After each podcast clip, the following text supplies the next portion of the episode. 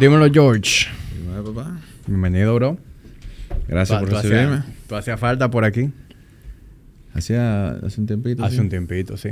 La última vez Digo, que... Lo que es yo fui al, al de, al de Sí. Fuente, aunque no. Pero, exacto. Estuviste, pero no estuviste. La, la, la Deberían ul- hacer el otro. Otra vez. Claro que sí. No, la, la última vez que tú viniste por aquí fue cuando hablamos con, Romina, ¿no? con Romina. Sí, Sí, creo que sí. Sí. Tú sabes que cada vez que tú te ausentas por más de 30 días, eh, empiezan a llegar lo- los requests. No te lo voy a enseñar, ¿tú No, crees? Pero, pero el, el line-up tuyo está bueno, viejo. Sí, sí. de episodios el, line-up ha estado bueno, pero, pero tú, la gente está acostumbrada a tu recurrencia. Y me, pasa, y, me, y me pasa que a veces veo a un invitado y digo, coño, yo quisiera estar ahí. O sea, como hubiese gustado estar ahí. Manely que estuvo aquí, Ujú. me, me hubiese eh, encantado estar aquí para hacerle preguntas y vainas de, de temas, evidentemente, que yo me encuentro eh, interesante en el ámbito de la, sa- de la cirugía plástica. Pero bueno, o sea que han estado bien acompañados, ¿no? O sea, Sí, ah, pero, pero la gente te, la gente te aclama. Así que hoy me estamos, siento honrado con eso. hoy estamos satisfaciendo esa necesidad eh, que tiene la, la audiencia. Vamos a no quedarle mal. Y por aquí vienen dos versiones de Jorge. Aquí viene Jorge el médico y aquí viene Jorge el, el filósofo, el pensador. a veces es uno de manera exclusiva, a veces sa- salen a relucir, a veces salen a relucir los dos Jorge en la conversación. Hoy ustedes pueden esperar mayormente al Jorge médico. Tenemos aquí una serie de temas que vamos a desarrollar. Pero no quiere decir que el filósofo no pueda salir en algún momento. Tú sabes que yo estaba hablando con, con esperándote ahí en, en el gimnasio, estaba hablando con los muchachos y le decía que estaba Emilio Montoiro ahí, estaba entrenando. Ah, sí. Y yo le dije, mira, yo no, me preguntó que íbamos a grabar, y yo le dije, yo creo que vamos a hablar de, de proteína y eso. Y le- aunque yo no creo que a la gente le importe mucho eso, porque a la gente lo que le interesa es que le hablen de, de genital y vaina así. Eh, no sé si tú has visto eso. Mira, la gente conecta con... Cada vez que tú hables de sexo, que tú hables de relaciones interpersonales, de dinero, esos son los temas como más... Pero ¿y hasta qué edad eso va a seguir siendo novedoso? es que O sea, no tengo problema con la práctica. El tema es escuchar la teoría tantas veces, no creo que me van a contar nada nuevo. Entonces, eh, como que no, la verdad que no entiendo. ¿Eh? Es lo que hay. Tú sabes, también lo que pasa a veces, Jorge, es que uno habló de cierto tema aquí y tú entiendes que no es necesario tocarlo de nuevo porque ya hablamos de eso. Pero... No, pero yo me estoy refiriendo a tu podcast. ¿eh? O sea, no, No, no, pero me refiero a nosotros en general, como a la hora de decidir temas. Yo sé que muchas veces tú y yo de manera consensuada decidimos no tocar un tema porque ya lo hablamos. Sí. Y eso pudiera ser un error, porque la, la audiencia, va llegando una nueva audiencia que probablemente no vio ese episodio, o incluso eran audiencia en aquel momento y tampoco lo vieron, porque la verdad es que hoy en día es muy difícil tú tal día de que con todos los episodios de todos los podcasts que tú consumes. O sea, es prácticamente hay, muchos podcasts. Hay Eh, mucho, hay mucho. ah, yo- tú sabes que yo consumo el de Patrick Bet David. Sí. Me gusta mucho. Y él, y él tiene una teoría de que lo, como el, notri- el noticiero tradicional, el CNN, el Fox, esa cosa que va evidentemente a morir. Y yo personalmente, evidentemente me crié en mi casa viendo a papá viendo eh, CNN y toda esa vaina, pero yo no consumo eso. Yo consumo no, podcast. yo no consumo noticias de noticiero, sobre todo porque tú sabes que es algo que va a venir viciado. Sí, mm, no estoy seguro de eso, pero prefiero el, el contenido del podcast, porque por lo menos también te da la flexibilidad de oír lo que, lo que quiero oír, ¿verdad? O sea, el tema de interés, Y más, da... y más profundidades. No, que, también. que, que tú, tú puedes elegir lo que, lo que quieres, ¿no? O sea, no solamente que el contenido esté o no viciado, porque un podcast también se puede corromper igual. Eh, yo me refiero a que esa comodidad que tiene de elegir temas, pues yo no tengo que ver to- literalmente todo el episodio de Patrick Bet David, o sea, hay temas que, que de repente no me, no me interesan, ¿no? Sí. A- ahora mismo ese es el podcast que tú más consumes. Sí. Ese y el de, evidentemente, el de Joe Rogan. Y el, el de Peter tú no lo consumes mucho. Yo le he dado tan duro a Peter que le estoy dando como un respiro, igual a Jordan Peterson. Eh, le estoy dando como un respiro porque es como tu cabecita, tengo que esperar que saquen algo nuevo o que se me olviden algunos conceptos y, me resulten interesantes de nuevo. Pero sin, sin duda yo siempre lo he dicho que al que le gusta la medicina y eso, el de Peter es el mejor. Que y, el, y el de Huberman también. A mí me gusta más mm, por muchísimo Peter Attia. Pero sí, tú me lo has dicho. Crece. Pero pero ¿por qué? O sea, simplemente Bueno, lo que pasa es que Peter Attia ah, eh, eh, ah, eh, digo, coño, qué feo va a sonar esto, pero eh, hace lo mismo que yo. O sea, eh, yo, lo que trabajo es, o sea, mi interés o mi, mi, lo que más me interesa a mí es vivir más. Eh, o sea, que mis pacientes vivan más y vivan mejor y eso de eso se trata todo lo que Peter Atía está hablando. O sea, fíjate que Peter Atía nada más habla de, de, enfermedad coronaria, que, del cáncer, que de la diabetes, nada más habla de eso. Yo, evidentemente son las tres causas de muerte eh, más importante a nivel eh, mundial, que son la enfermedad neurodegenerativa en tercer lugar, cáncer en segundo y, la enfermedad coronaria en primer lugar. ¿Eh? Por eso quizás he gravitado más. Huberman creo que me parece que es profesor de, neuro, de neuro, neuroanatomía, neuroalgo, neurofisiología. neurociencia. Y vaina que yo odio más que la neuro no existe. Bueno, la pediatría, pero están ahí. bueno, entremos en tema. Vamos arriba. La, el, el, core de este episodio es eh, lo, que se llama en inglés eh, muscle centric nutrition, es decir, la nutrición centrada en lo que es el aumento de la masa muscular. Sí. Entonces, empecemos por definir eso. ¿Qué, qué es muscle centric nutrition? Tú sabes que, eh, sí, cuando tú hablas de nutrición, casi todo el mundo siempre está hablando claro, es una, no es que no es importante, pero yo creo que el approach eh, si tu approach es en buscar salud o tu approach es perder peso, eh, calidad de vida, longevidad, lo que tú quieras, el approach nunca ha sido muy eh, centrado en el músculo como tal, sino yo quiero perder grasa, pues entonces me, enfoco en, en, la grasa, en la grasa que tengo, ¿no? nadie está como orientándolo hacia lo que es el sistema musculoesquelético.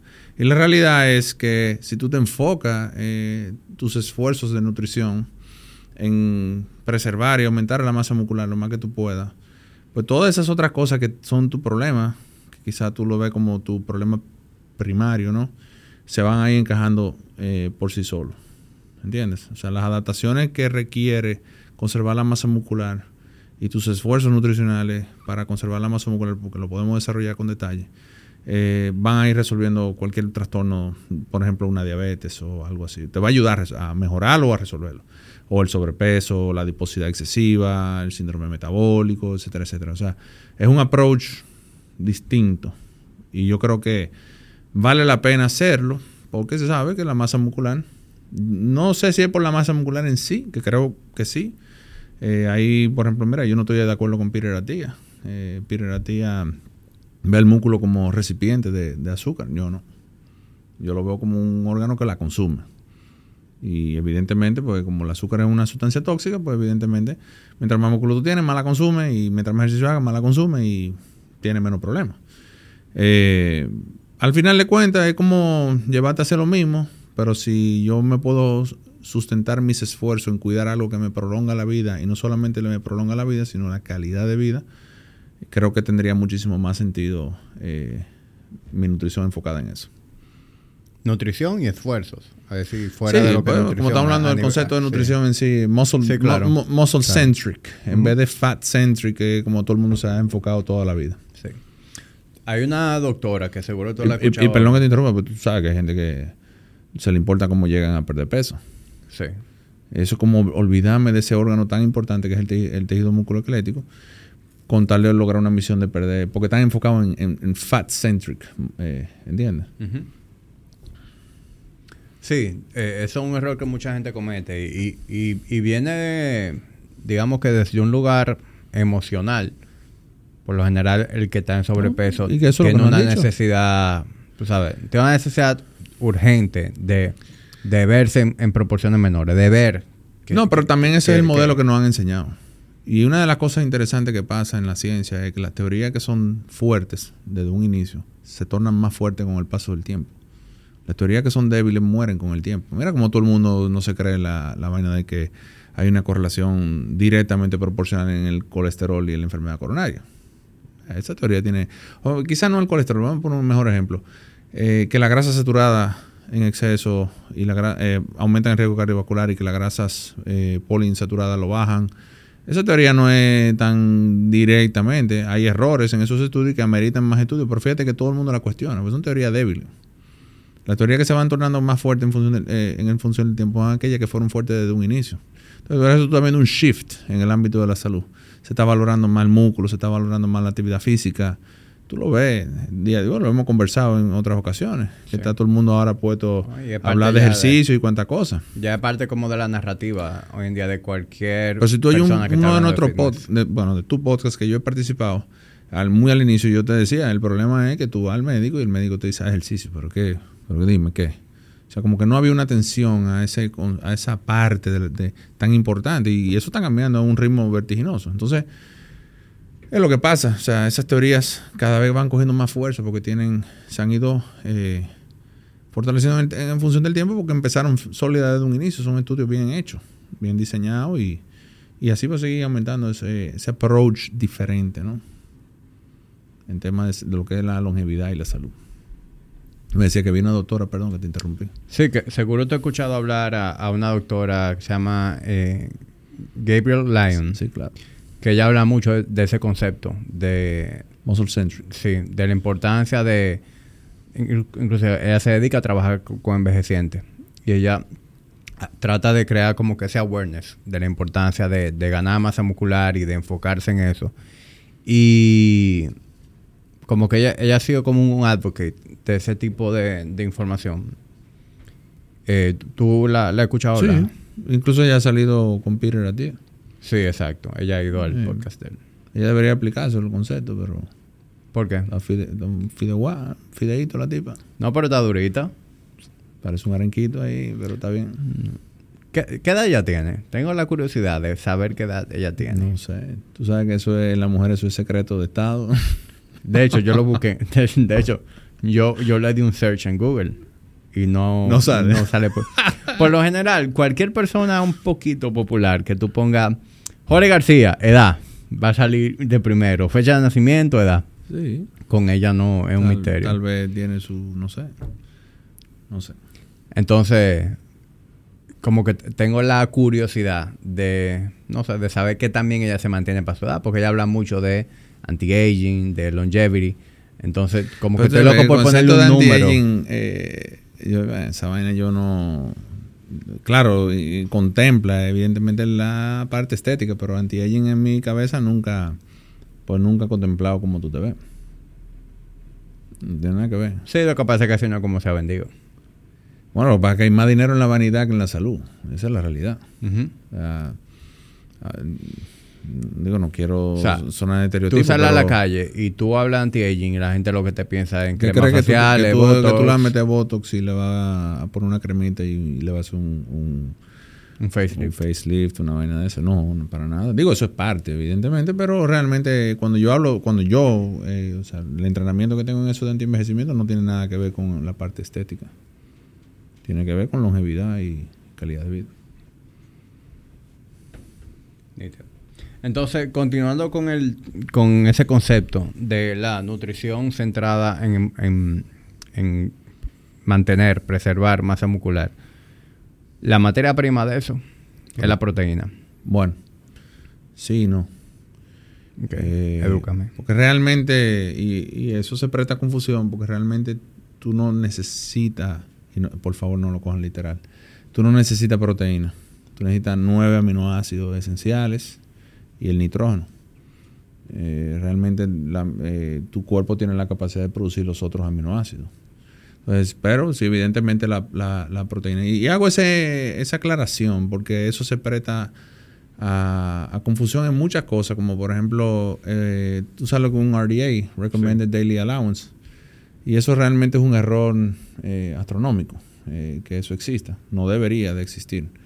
No es lo mismo que una vitamina, ¿entiendes? O sea, yo te puedo decir, bueno, mira, con un gramo de vitamina C tú previenes corbuto, eh, eh, entonces el, daily- el Daily Recommended Allowance, eh, eh, pero realmente, eh, si, si yo voy a ver este, este modelo centrado en tejido muscular yo no puedo pensar que la proteína, su única función, o los aminoácidos en este caso, su única función es el tejido muscular. Porque, ¿qué pasa? Tú también utilizas los aminoácidos para metabolismo. Por ejemplo, eh, tú usas la cisteína para sintetizar glutatión, que es un, antioxidante, eh, o la arginina para la, para la síntesis de, de óxido nítrico, y en fin. O sea, no es el músculo el único que se va a servir de eso. Y realmente nosotros también tenemos eh, un turnover. Eh, un turnover es como que tú vas cambiando las proteínas, todas las proteínas de tu cuerpo se tienen que ir rotando. De hecho, tú cambias todas las proteínas de tu cuerpo cuatro veces al año en averaje, más o menos. Y no todas tienen el mismo ritmo de turnover, obviamente. Porque por ejemplo, las enzimas hepáticas se cambian cada hora, el colágeno, qué sé yo, cada 200 días más o menos. Eh, el músculo esquelético cada 30, 20, y pico, 30 días. O sea, hay, hay, un consumo que no es, que, o sea, no es nada más el músculo, el, el, único órgano que tú tienes en tu cuerpo que requiere de esos aminoácidos. Y eso es por un lado. Y luego, por otro lado, eh, todos esos conceptos de, cantidad de proteína al día se estimaron como como, mira, eso empieza con la industria del ganado. Eh, era como cuánta comida yo le daba, cuánto nitrógeno yo le daba al animal y cuánto crecía el animal. Entonces ahí entran varios problemas. Uno, ¿y cómo yo calculo eso en el individuo que no está creciendo? Eso, es una, primera pregunta que tú te harías. El adulto. El adulto, exacto, como yo calculo eso. O sea, entonces, si yo estoy creciendo, si lo medio en función del crecimiento y el que no está creciendo. Esa es una. Dos, eh, hay un, concepto que se llama balance nitrogénico, que es lo que entra y lo que sale. Entonces, cuando tú mides lo que entra, que es la parte evidentemente quizá la menos compleja, eh, se, por, por es un cálculo químico, ¿no? O sea, una estimación química que se hace. Entonces, tú lo que eh, coges la, base nitrogenada y la multiplica por un factor de 6.25, lo cual eso hace que tú asumas que todas las proteínas contienen un 16% de nitrógeno. Y eso no es verdad. Eso, eso yo no, no soy ningún experto en química, pero eh, eh, es un concepto muy fácil de entenderlo, que no todas las proteínas son exactamente iguales y no todas tienen la misma proporción de nitrógeno. Entonces tú tienes un error ahí, ¿verdad? Y en la parte, y esa es la parte fácil de calcular. Y en la parte de lo que sale, nosotros utilizamos la urea en la, en la orina, la urea nitrogenada, como una forma de desecho, ¿verdad? De, la base nitrogenada. Y, evidentemente el nitrógeno en la materia fecal. Pero ¿qué pasa? Tú también pierdes en el sudor, en el cabello, cuando se te cae un cabello, eh, en el aliento. Entonces son cosas que son muy difíciles de medir. Y ni hablar de, por ejemplo, de eh, el concepto de resistencia anabólica o eficiencia, de ese turnover, porque diariamente tu cuerpo tiene que sintetizar aproximadamente 300 gramos de proteína al día para reponer todo eso que yo te estaba mencionando, ¿verdad? 300 gramos de proteína. Tu cuerpo, sí, claro. Y, y si tú calculas que, por ejemplo, el americano promedio consume 80 gramos, 85 gramos de proteína al día, tú tienes que entonces ahí empezar a entender que hay otros procesos que ocurren en tu organismo como reciclaje, un reciclaje de, de, algunos aminoácidos que se reciclan una y otra vez para que entonces tú vayas manteniendo eh, ese proceso. Entonces, ¿qué pasa? Y, y, perdón que te interrumpa. Eh, eh, es bueno que, tú expliques eso, porque hay quienes escucharán que el cuerpo usa 300 gramos de proteína. No, no quiere decir que te tiene que comer 300 gramos. Ahí es donde voy. No, es que tu cuerpo sintetiza al día, más o menos, por ahí el número, en average. Estamos y una parte importante de eso son proteínas recicladas. La insulina, por ejemplo. La proteína de un aminoácido, ¿verdad? Que tú sintetizas, que tiene una, una vida media de una de unas horitas, ¿entiendes? De unos minutos, perdón. Eh, las enzimas hepáticas, te volví, repito, o sea, el colágeno de tu cuerpo. Eh, una gente se pregunta por qué dura tanto en curarse una, una lesión de rodilla. Es por eso, porque el, turnover de la rodilla, la vida media, por ejemplo, de la, del colágeno son 100 días. Entonces, tardan aproximadamente 200 días tú cambiarlo. Entonces, hay un todo una la hemoglobina de tu sangre, la globina, la proteína de la sangre. Entonces, todo ese, todo ese concepto, todas esas proteínas que tú tienes que estar cambiando una y otra vez, te, te dije ahorita, tú cambias el, el 100% de la proteína de tu cuerpo cuatro veces al año. Entonces, todo ese, ese cambio continuo, y eso no, estoy hablando de que tú hiciste ejercicio, estamos hablando de simplemente el turnover normal, ¿verdad? Entonces, nosotros tenemos un, un, mecanismo que se llama, que es un súper complejo, pero es un reciclaje de esos aminoácidos para reutilizarlo una y otra vez y evidentemente mantener el ritmo con eso, ¿entiendes? Por, por eso un individuo que come 80, 85 gramos de proteína se puede mantener vivo. Pero se mantiene vivo, eso no quiere decir que está nítido. Y ahí es donde entra ese concepto de, de una nutrición centrada en el músculo. En todos mis proyectos hay constantes que me acompañan los hierros que nunca decepcionan, un equipo de personas que son excepcionales y una entidad aliada a mis ideas. Banco Popular, siempre a tu lado. O la importancia de enfocarlo siempre. Entonces, ¿cómo yo determino qué tanta proteína necesito? Vamos a responderte lo diferente. ¿Qué, qué, ¿Qué yo tengo que tomar en cuenta? a la hora de tomar una decisión de mi proteína. ¿Verdad? Yo diría, bueno, el, error número uno es como utilizar la, cantidad de proteína que tú necesitas al día como parte de tu control calórico energético. Eso para mí es un error. La proteína no se debe, ver como energía. Yo, yo nunca lo he hecho así, pero... Y me parece que tú tampoco. Sí, yo siempre lo he hecho de manera inversa. Yo primero calculo proteína, requerimientos, y luego la caloría disponible, lo que quede, pues lo distribuyo entre grasa y carbohidratos. Para mí energía es carbs y fats, ¿verdad? Entonces lo, la grasa evidentemente no solamente proporciona energía, eh, componente estructural de otras cosas, pero yo eh, a nivel de cálculo pues lo dejo como energía solamente. Y la proteína yo lo veo como un número absoluto eh, en el día, ¿verdad? Entonces, como mi enfoque es muy céntrico en conservar tejido magro, aumentar tejido magro, evidentemente ahí entrará eh, dos cosas que son importantes. Una, la calidad de la proteína. Entonces, ¿cómo tú determinas la calidad de la proteína? Yo te dije ahorita, bueno, mira, hay nueve aminoácidos que tú no los produces. Entonces, una proteína completa tiene que tener esos aminoácidos.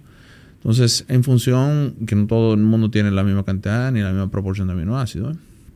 Entonces, en función de eso, si yo tengo pensado en el músculo, por ejemplo, la leucina, que activa una, algo que se llama mTOR, que es una señal de crecimiento de tejido muscular, yo tengo que tener requerimiento eh, suficiente o cantidad suficiente de leucina, ¿verdad? Esa es una. Dos, eso también podemos discutirlo ahorita con más calma. Eh, influye, la calidad de la proteína no es tan importante si tú consumes suficiente proteína al día.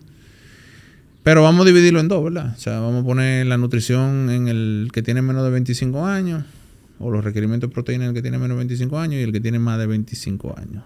Y sobre todo el que tiene más de 50 años. Ese turnover que te explicaba ahorita, esa capacidad de reciclar esos aminoácidos y, cambiar esas proteínas, eso se va tornando ineficiente en a través de la vida.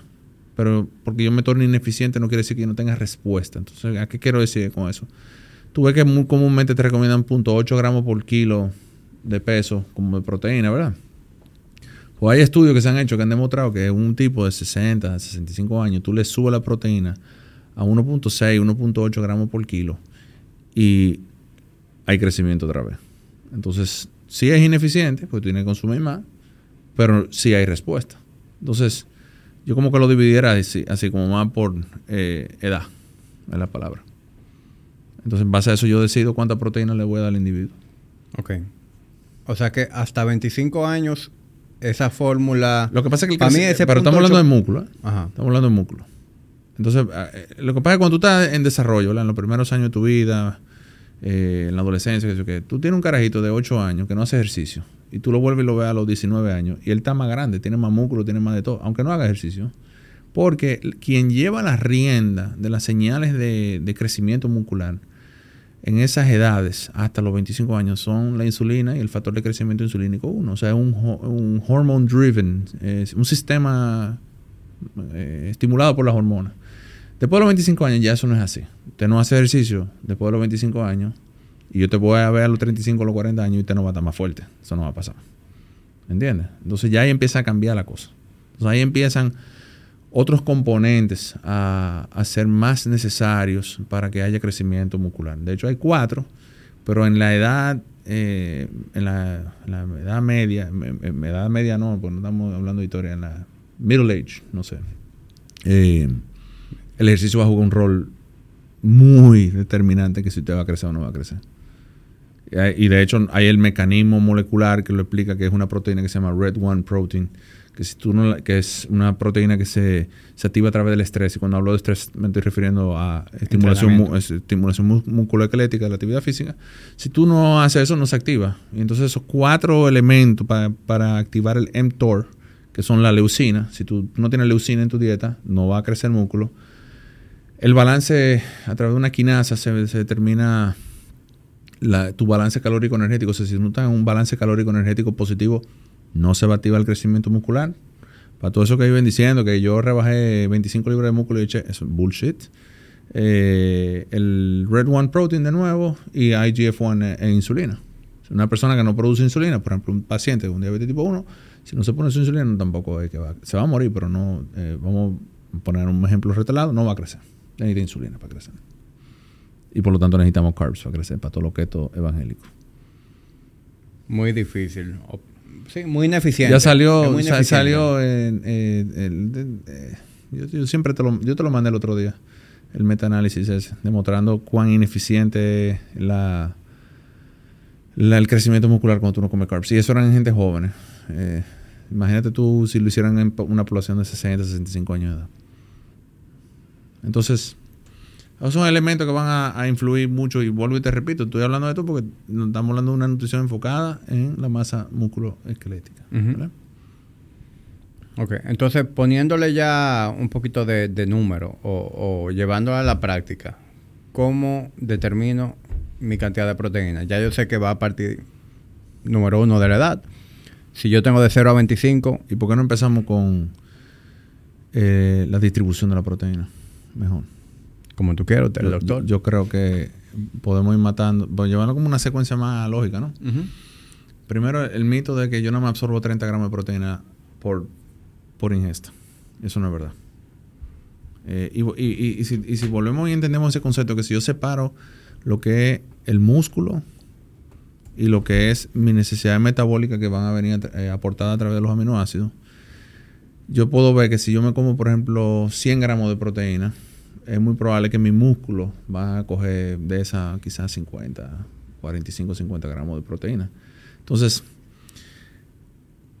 si la ahí sí va a influir mucho la calidad de la proteína. Si la calidad de la proteína es buena, y digo, capacidad de absorberla y la concentración de aminoácidos esenciales y, lo, y sobre todo lo de cadenas ramificadas, que el hígado no lo puede utilizar, el músculo va a recibir de, lo, de cadenas ramificadas como un 90-95%.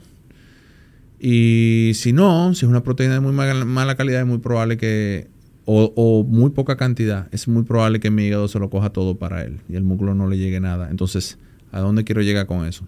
Cuando tú rompes el ayuno, tú quieres activar el mTOR. El mTOR es quien dice separó el catabolismo ahora mismo. Yo lo quiero activar. Para yo activarlo, es crítico que mi primera comida del día sea rica en proteína, mínimo, mínimo 35, 40 gramos de proteína. Y de obviamente de una concentración y una calidad eh, alta, ¿no? Eh, eso sería lo primero. Para esos fines sería idealmente entonces proteína de origen animal. Para que sea de calidad alta. Bueno, sí. Y eso lo puedo explicar por el ciclo natural de la, de la creación de la proteína. Eso, eso, bien, eso es bien bonito.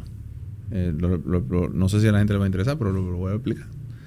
O sea, la única forma de tú crear aminoácidos esenciales, y, no voy a hablar de la proteína como tal, voy a hablar de los aminoácidos esenciales, tienen que conjugarse dos cosas. Acuérdate que los aminoácidos esenciales tú no lo puedes hacer. Tienen que conjugarse dos cosas. La primera es bacteria y nitrógeno. Por eso tú le echas nitrógeno a la tierra. ¿Verdad? El fertilizante tiene nitrógeno.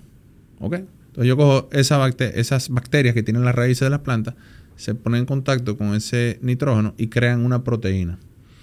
Pero esa proteína, vamos a llamarle, no lo cojan literal por favor, pero vamos a llamarle como una proteína diluida. Y siendo diluida, quiero decir que está envuelta entre fibras y cosas así que son para las plantas. Entonces, nosotros no tenemos las enzimas digestivas ni la flora bacteriana para digerirlas. Entonces, los animales rumiantes, que son los únicos que tienen esta capacidad, cogen esas proteínas y dentro y se ponen en contacto con las bacterias que son propias de ellos, que nosotros no la tenemos. De su flora. De, su, exactamente, de, esas bacterias que son de la propia del, microbioma del animal rumiante. Cogen esas esos, esos componentes nitrogenados y lo convierten entonces ahora en proteínas, digamos, eh, concentradas, en la palabra, que nosotros sí la podemos usar. Y hay una, una característica muy peculiar de ese proceso. Esos animales se llaman, en el, en el diagrama de la vida, se llaman upscale organisms. ¿Qué quiere decir? Que esos animales cogen X cantidad de proteína y aumentan la cantidad de proteína. O sea, se comen 60, subió a 110, 100, 120 gramos de proteína. Y no solamente eso, por el contacto de la bacteria que tiene el, estómago bicameral de los animales rumiantes, eh, cambia el perfil de aminoácidos. Y se empieza, yo te dije, lo único que pueden hacer aminoácidos esenciales son la bacteria en contacto con nitrógeno orgánico. Entonces cogen ese nitrógeno que tenía la planta, se puso en contacto con esta bacteria y te crearon una proteína completa con los aminoácidos que curiosamente los tres aminoácidos más importantes que nosotros necesitamos te lo aporta la, carne de esos animales. Entonces, evidentemente, esa es la explicación de por qué deberíamos comer, eh, y sobre todo si es mi primera comida del día, eh, ese tipo de proteína. Que puede ser literalmente eh, el, el, tejido, ¿verdad? El trozo de carne así como derivados del mismo animal, es decir, huevo, leche, etcétera. Yo siempre he dicho que no hay animal más carne que el puerco. El puerco da hasta pasar, hasta zapato de esa vaina. Eso, y la, ¿Qué no se come de un puerco? Vamos a ver. No, la gente se come hasta el hocico. Todo, viejo. Todo, todo, todo. Igual la, la, carne de vaca, eso da para todo. O sea, esos animales están, son parte de, esa, de ese ciclo natural de la vida. O sea, yo respeto el que tiene un principio religioso, lo puedo entender, pero fíjate qué bonito ese, yo lo encuentro muy bonito, como ese, se da ese, ese diagrama, ¿no? De, ese ciclo, ¿no? De cómo empieza con algo eh, de una base, de, o sea, un poco de nitrógeno, un poco de bacterias, se crea algo nuevo y eso luego se pone en contacto con otro animal y otras bacterias y se crea otra cosa más y que nos sirve a nosotros para nutrirnos. Un ciclo lindísimo que se da una y otra vez. Y son partes, pero una, una vaca se la puede pasar comiendo grama nada más. Y, y, mira, lo que, mira lo que hace. Mira cosas tan interesantes que por contacto con esas bacterias, ¿eh? que nada más ellos la tienen. Entonces, eso, eso, es parte de nuestra vida, entonces, del ciclo natural de la vida. Eso para mí es sumamente coherente, ¿no? Sí. Y hay quienes también dirán... Si no fuera así, nosotros también tuviéramos esa bacteria y tuviéramos dos estómagos. ¿Por qué no lo tenemos? Claro. O sea que si ya la vaca se comió la grama, se comió los vegetales por mí. Definitivamente. por, eso que yo digo que yo soy vegan. Esa es la grama que yo me comí en esta vida.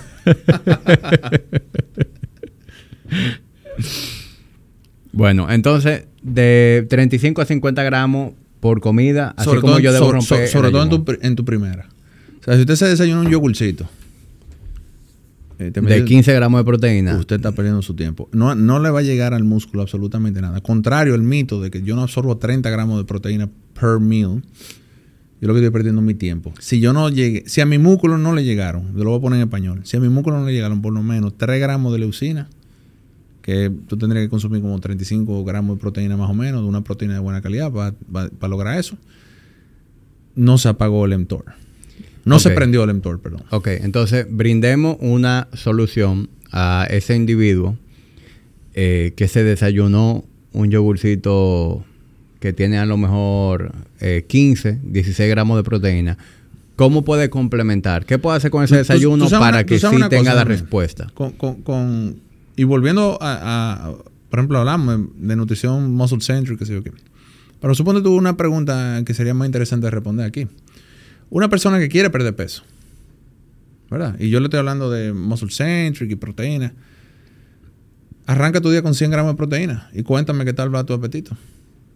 Porque tú sabes lo duro que es comerte 300 gramos de proteína. Yo no estoy diciendo que hay que comerse 300 gramos de proteína, no me malinterprete. Pero tú sabes lo, difícil que hay. Cuando una gente me dice, yo tengo mucho craving, comete 400 gramos de proteína. A ver, si tú eres un león. eso, no hay un alimento, un macronutriente que quite más hambre que esa vaina. De hecho, eh, estos fármacos, eh, la semaglutida y todas esas cosas que son agonistas de la GLP-1, pues la proteína también, no estoy diciendo que es igual, pero la proteína aumenta como ningún otro macronutriente, la GLP-1. O sea, tiene un efecto, uno, estás protegiendo el músculo porque activaste el mTOR, y segundo, tiene un efecto saciante del apetito. Ningún macro quita más hambre que la proteína. da mucho trabajo comerse 300 Claro, gramos de proteína. y si a eso también le, le- le agregamos el efecto térmico de la proteína, ¿verdad? Que hace que también tu Desde, no, metabolismo desde, desde luego. trabaje más. O sea, desde luego, hay muchísimos otros beneficios. Pero lo que quiero decir es que yo oigo muchas. Todas las personas que yo escucho que me dicen, no controlo el hambre, no controlo el hambre. Generalmente comen muy poca proteína. Veo, vuelvo y repito, comerse, comerse 300 gramos de proteína da trabajo. Y da trabajo al bolsillo también, porque es costoso. Pero 300 gramos de proteína son 300 gramos de proteína. Son 1200 calorías en proteína. Pero dale, no es fácil. no, no. No, no es fácil. Entonces, no vas a controlar tu apetito si no comes suficiente proteína tampoco. Y te voy a decir algo, independientemente de la fuente, sigue siendo difícil. Porque tú me dirás, bueno, comeme 300 gramos de proteína en base a pechuga. Pues quiere decir que yo me tengo que meter... te van a decir, do- te van a decir mandibulín. Pues te vas a poner aquí jamera. Claro. Eso no es fácil. Eh, y, y eso no, no es una experiencia agradable, ¿verdad? No. Entonces, hay que generar, no, pero yo me lo como si es de carne roja. Ponme eh, churraco y ribeye, lo que tú quieras. Buena suerte, tratando de conseguir 300 gramos de proteína con la, la grasa que tiene el corte. También se te va a quitar el apetito. Que lo siga haciendo y tú verás que solito se va a ir reduciendo el apetito. ¿Entiendes? Entonces, hasta eso te lo va a ayudar a resolver eh, el, el- el- eh, incrementar la ingesta proteica. Pero siempre, yo voy a decir una cosa, y lo voy a hacer mucho hincapié. A la hora de romper el ayuno, tu primera comida del día tiene que ser alta en proteína. Un tipo así como tú, yo le dijera que se metiera 100 gramos de proteína en su primera comida. Y no importa, Sí. yo estoy hablando que tiene que ser a las 6 de la mañana, ¿eh? Porque eh, a, a esos verdugos que se meten un churraco a, la, a, las, eh, a las 6 de la mañana, y que dice uno, un amigo mío que está oscuro ahí adentro, que el estómago no sabe si de día o de noche.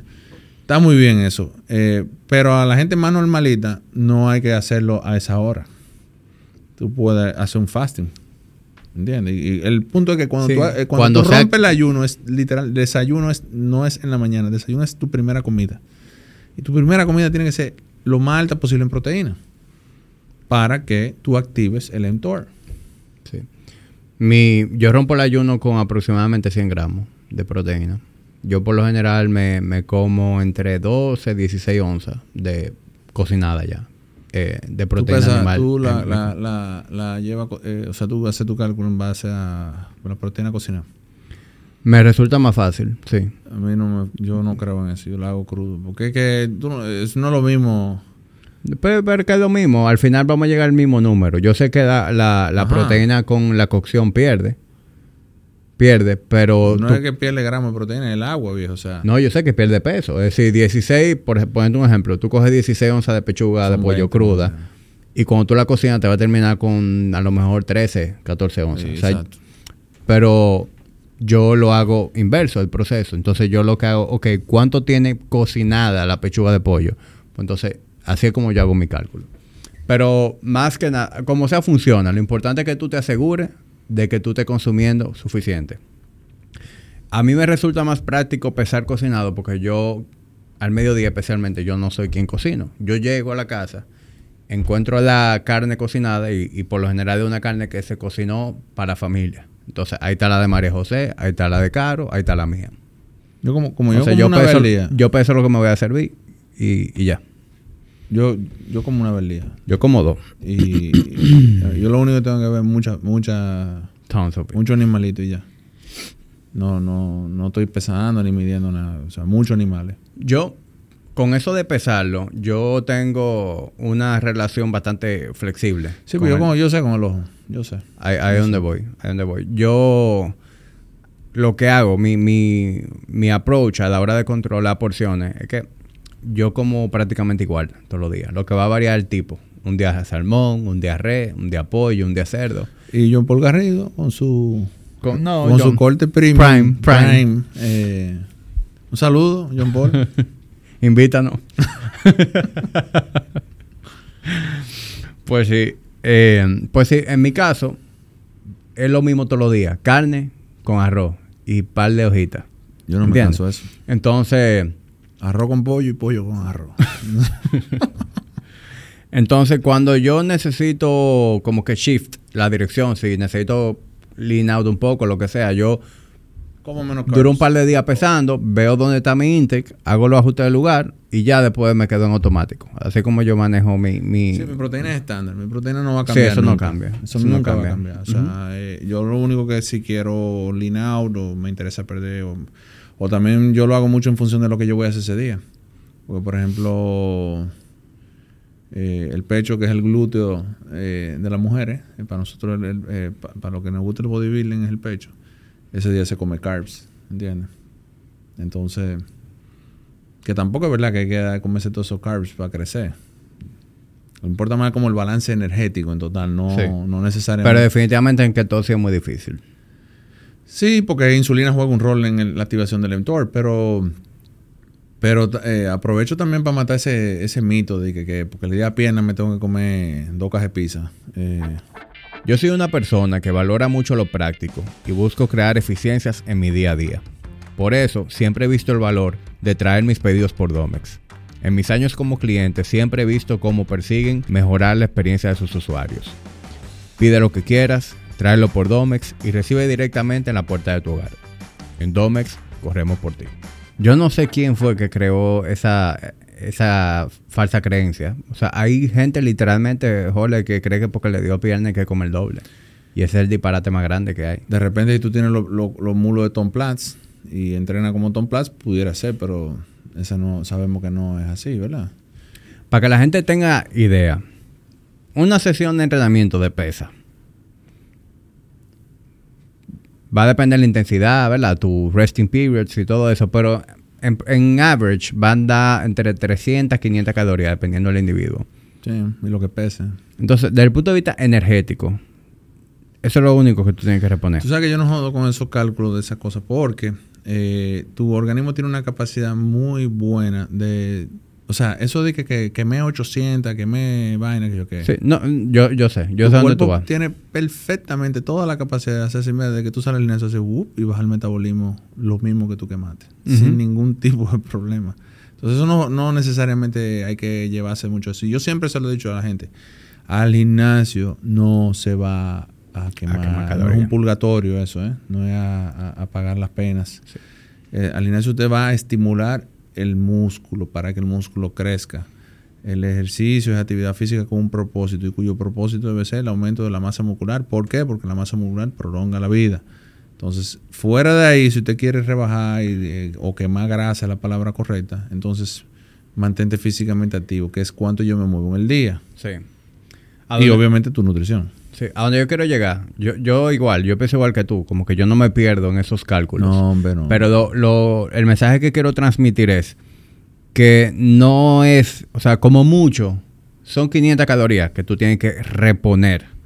¿Verdad? Y si lo viéramos en términos prácticos, eso, es- eso es eh, 100 gramos de carbohidrato. ¿Entiendes? Entonces, pensar que tú tienes que comerte una pizza o un helado o, o comer doble de carbohidrato en ese día porque tú hiciste una sesión dura de entrenamiento es absurdo. No, y también qué garantía tú tienes que, que lo que tú comiste vaya al tejido muscular. Me- no sé si tú me entendés. No, Claro. Tu cuerpo consume, en, y, y voy a volver en averaje, aproximadamente como 100 calorías por hora. Eso es como más o menos un promedio eh, overall, ¿verdad? Si tú te metes 500, 600 calorías en una comida, 700, 800 mil, ¿sabes lo que va a pasar con la, toda esa caloría? Por el, por el, por, for the time being, eh, hay que guardarla. Claro. hay que guardarla. ¿Y dónde tú la vas a guardar? Como grasa Depósito de grasa. como grasa. Que tú la quemes después, amén. Pero eh, eh, eh, digo, eso tampoco justifica la, por favor, no, no lo vayan a tomar así, de que, que ahora vamos a hacer mini comida 800 veces al día. No funciona tan así. Pero realmente si, si es- no se justifica eh, esa hiperingesta por una sesión de entrenamiento. Sobre todo, la mayoría de la gente no entrena lo suficientemente duro para ganarse eso. Y no creo que ni que porque tú entrenes durísimo. Hay que hacer eso. Sí. Sí, de, de hecho, si nos vamos a lo que es entrenamiento de atletas, yo, yo, yo recuerdo haber visto una fórmula que utilizaba Charles. Cuando él entrenaba atletas que hacían un double split o entrenaban tres veces al día, que tú sabes que con ese tipo de atletas... por libra. Sí, tú sabes que ese tipo de atletas tú tienes que reponer glucógeno rápido porque Sí, van a entrenar en recuperación, claro. Y la fórmula era en base a contracciones ok, tú hiciste tantas repeticiones, quiere decir que hubo tantas contracciones, entonces así era como funcionaba la fórmula. Y fíjate que eso es para atletas de alto rendimiento con un volumen de entrenamiento sádico. Yo no, yo no conozco a nadie que requiera, hay muy poco, pero hay, pero como más de 16 calorías por libra, es muy difícil eso. Sí. Y son sí. individuos muy activos físicamente. Sí, por lo general, 16 calorías por libra, eso, eso es, es un surplus. O sea, quien come 16 por libra está en un surplus con intención de, de- de ganar peso, masa muscular. Te repito, yo he visto tipos que lo manejan, pero que son, se mantienen con eso, pero son pero gente son muy musculosos. con mucho volumen. Y mucho músculo y un body fat muy bajo. Muy, muy bajo. Bien, entonces, en resumen, eh, con el punto anterior, si usted se está desayunando un yogurcito o como me dice alguna gente, me comí un huevo, usted está perdiendo su tiempo. Mejor, Eso no, eso no aplica a los niños, ¿eh? Pues no vayan ahora a meterle 50 gramos de proteína en la lonchera al carajito, ¿eh? este carajito tirándose un peo en el, en el curso ahí que mata a la profesora. Los niños no, los niños no, porque vuelvo y repito, el crecimiento muscular hasta los 25 años va muy dominado por factores Hormona. hormonales. Entonces, un, por eso un carajito tú le puedes poner su, su yogurcito con un guineo, una vaina y va nítido. O sea, 8 Sí. gramos de proteína va a tirar para adelante como un toro. sí. Eh, Eso aplica más como a ya A un personas después de los 25 años de edad. ¿no? Claro. No vayan a meterle una, una proteína al, al- al muchachito, ¿verdad? Sí, definitivamente eh, es válida tu aclaración. Pero volviendo al punto que yo decía, usted es un adulto de más de 25 años y usted se desayuna con un huevito, con dos lonjitas de jamón, usted está perdiendo su tiempo. O haga un, una- un desayuno más sustancioso, en donde usted consiga por lo menos mínimo 35 gramos de proteína, o dilate esa comida si es un 50, tema de, 50, apet- de apetito. 50, 50, 50. Sí. Acuérdate que cuando tú calculas la proteína, tú tienes que calcular el first pass del hígado. O sea, como ese paso, el primer paso por el, por el hígado. Y dependiendo de la calidad de la proteína, el hígado se puede robar todo o el 50, como más o menos como el 50% de lo que te comiste. ¿Entiendes? Entonces, por lo, por, trata de como llegar a 50, para que así al músculo le van a llegar 30, 35, que como yo te mencioné anteriormente, le proporcionaría los 3 gramos de leucina. ¿Qué tú opinas una persona eh, que le resulte difícil arrancar con tanta proteína, arrancar su día con, con whey, con 50 gramos de whey protein? Que se ponga una faldita de jugar tenis y unos zapatitos del charol. No, es muy probable que esa ¿Qué es persona juegue pádel, yo, yo lo sé. Dorothy. Pero a, a- a- a esa persona que juega pádel, ¿qué tú le dirías entonces? Pussy. no sé. No, porque tampoco es una locura esa cantidad de proteína, viejo. O sea, eh, no sé, enzima digestiva, pues, no sé. O llévalo al paso. Digo, mira, fuera de- Hay unas condiciones que son por déficit de proteína. Por ejemplo, eh, hay una que se llama... que es déficit total de proteína. O sea, tú puedes que consumas calorías, pero no proteína suficiente. Eso pasa en los carajitos. Se llama kwashiorkor. Tú le ves la barriga que parece eh, eso es como flaco. Entonces tiene un barrigón así lleno de agua. Eso es una condición que se da. Tú la ves en National Geographic. eh, gracias a Dios que eso ya casi nunca se ve. No lo estoy diciendo en tono de burla. Es una cosa muy triste. Una persona que está, o marasmo, que, que es pro- proteína, caloría, todo el mundo para abajo. Eh, esas son condiciones muy penosas. Eh, esas personas que tienen condiciones muy que, que no tan sanas, estoy hablando de los niños ahí ahora mismo, pero personas adultas que tienen una condición X, yo estoy hablando de gente sana. Si tú no comes nada de proteína porque tienes una condición X, tú no deberías estar llevándote este consejo, de, de esta- de este comentario, ni siquiera estoy mandando a nadie nada. ¿eh? Si tú eres una persona sana, eh, no tienes ninguna condición persistente y eso, lo que pasa es que por hábito tú no estás acostumbrado a consumir eh, cantidad de proteína eh, quizá de ese nivel, pues la lógica lo dice, llévalo a un proceso. Ve progresivamente, no, no lo hagas todo de golpe, porque puede ser que te dé un poco de indigestión. Pero 35 o 40 gramos de proteína yo no creo que le dé trabajo a nadie, viejo. No debería.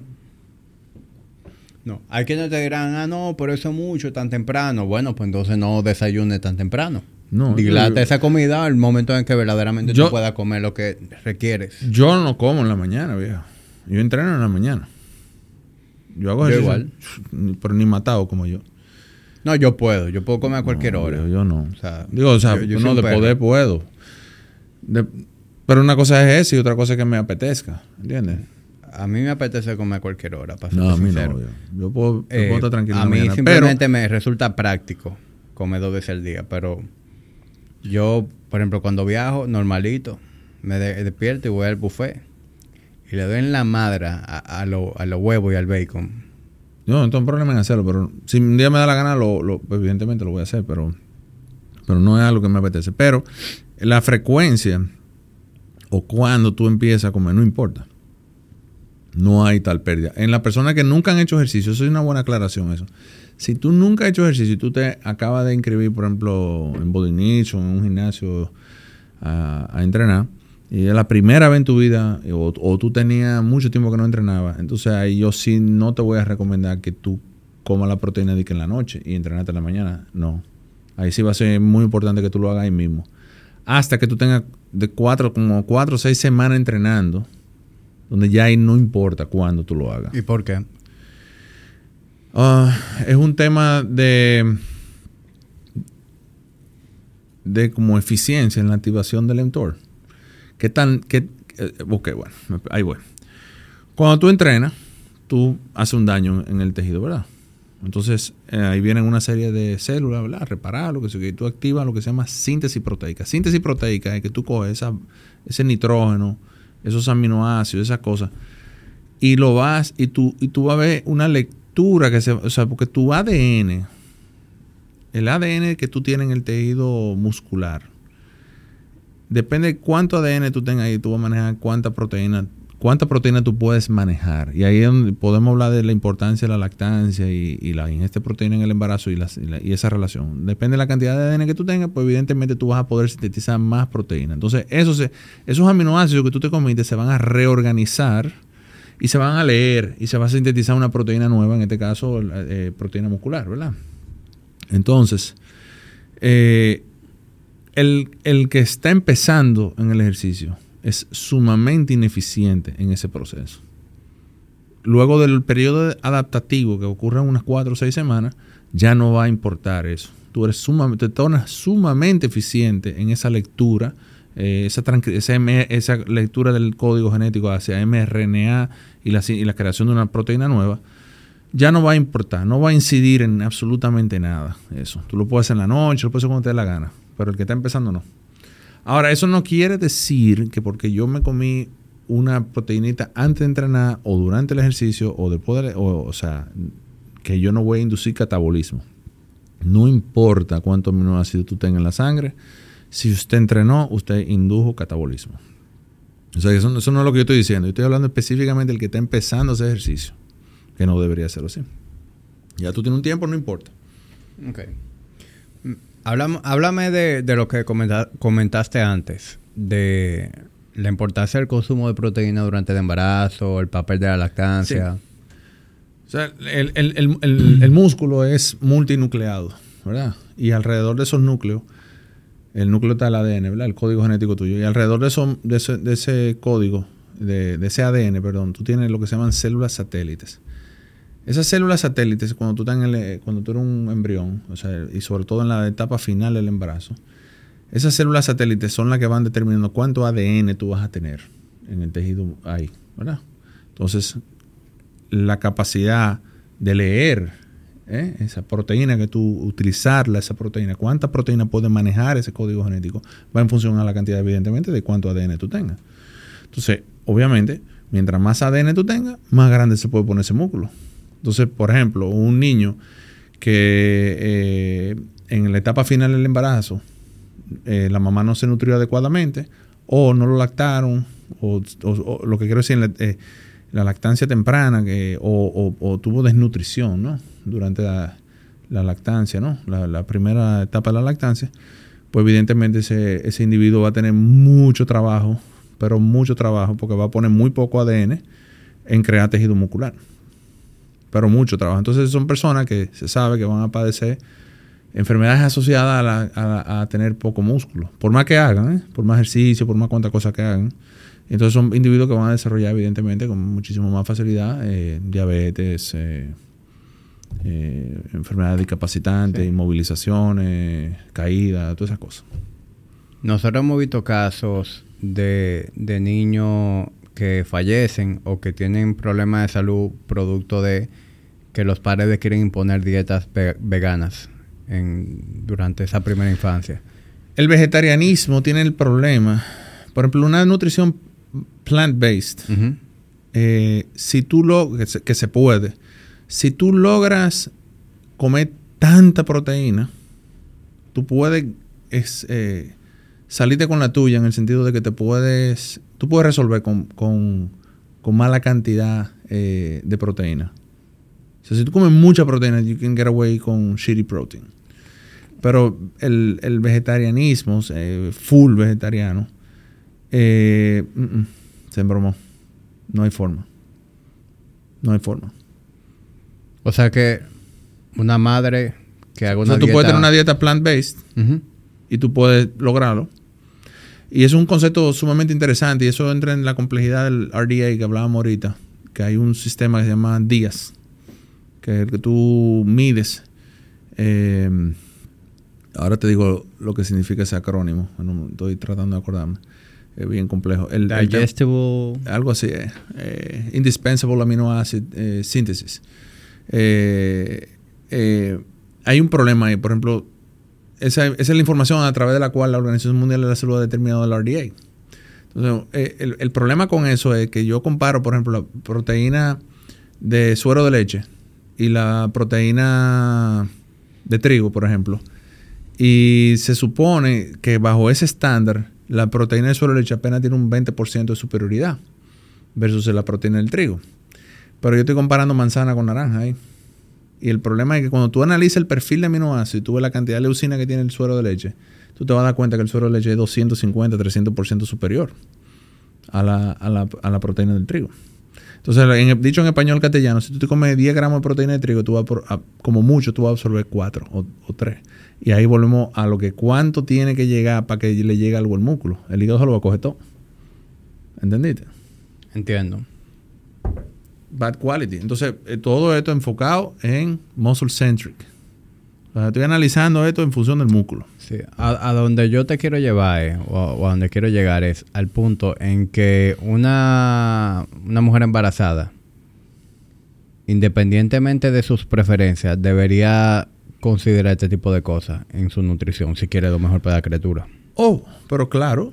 O sea, el embarazo, el- la mujer embarazada tiene que consumir, yo, yo digo que por lo menos 1.6 gramos por kilo. Por lo menos. Porque tú estás formando un ser humano ahí adentro. Y ahí está el mecanismo a través del cual eh, yo te puedo demostrar la importancia de ese consumo proteico durante el embarazo. Porque que ahí es que se van a formar, vuelvo y te repito, la cantidad de ADN que ese individuo va a tener para el resto de su vida. En el a, a nivel de tejido muscular. Repito de nuevo, las células satélites se van a encargar de poner ADN ahí, ¿verdad? Y ADN. Y eso va en función de lo que la mamá coma.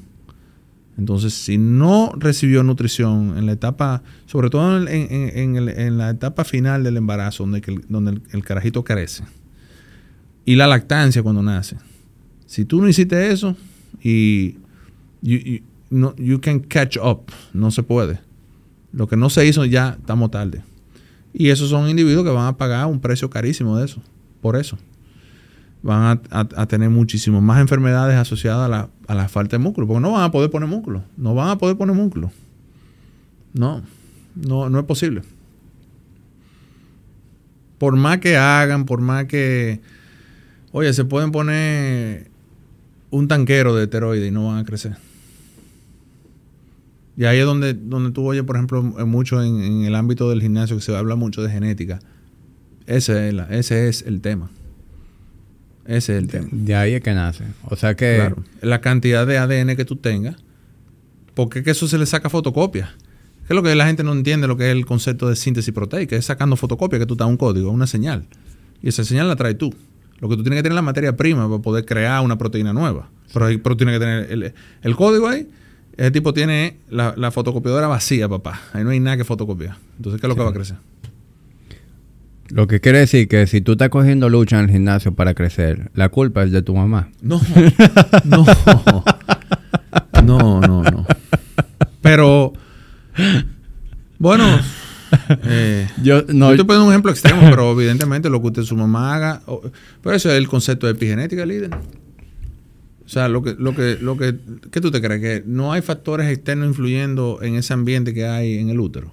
Claro que sí. Si tu mamá se decidió bajar un Johnny Walker, un Blue Label de Johnny Walker, mientras estaba contigo ahí adentro, ¿qué tú crees que va a pasar? ¿Que te va a salir entero? ¿No te va a salir un maldito normal? Claro. Bien. Y en ese mismo orden de, de mala genética, dificultad en ganar masa muscular, háblame de, de este concepto de, de resistencia anabólica. ¿Qué es lo que quiere decir eso? Eh, La resistencia anabólica no es más que ese concepto que te hablaba ahorita de, que nos vamos tornando ineficientes en el turnover. Eh, esa capacidad de reciclar esos aminoácidos. Pero es lo que te digo, eso, eso se ha visto, o sea, creo que se ha interpretado de forma errónea. En el sentido de que sí es cierto que todos desarrollamos resistencia anabólica y por lo tanto crecemos menos. Pero yo, aunque la tenga, por ser ineficiente, yo puedo compensar aumentando Cantidad de cantidad de proteína, pero hago mucho énfasis en esto. Hay una proteína que se llama Red One, que solo, que la mencioné ahorita, que solo se va a activar si te hace actividad física de resistencia. Tú te puedes meter un tanquero de leche diario y toda la proteína que tú quieras, y si tú no tienes una razón para que se lea ese código y se sintetice una proteína nueva, no va a pasar nada. ¿eh? Entonces, por eso, el impacto del ejercicio en el, en el, en el envejeciente, en el adulto, la ter- segunda y tercera edad, es muchísimo mayor que, que un muchachito.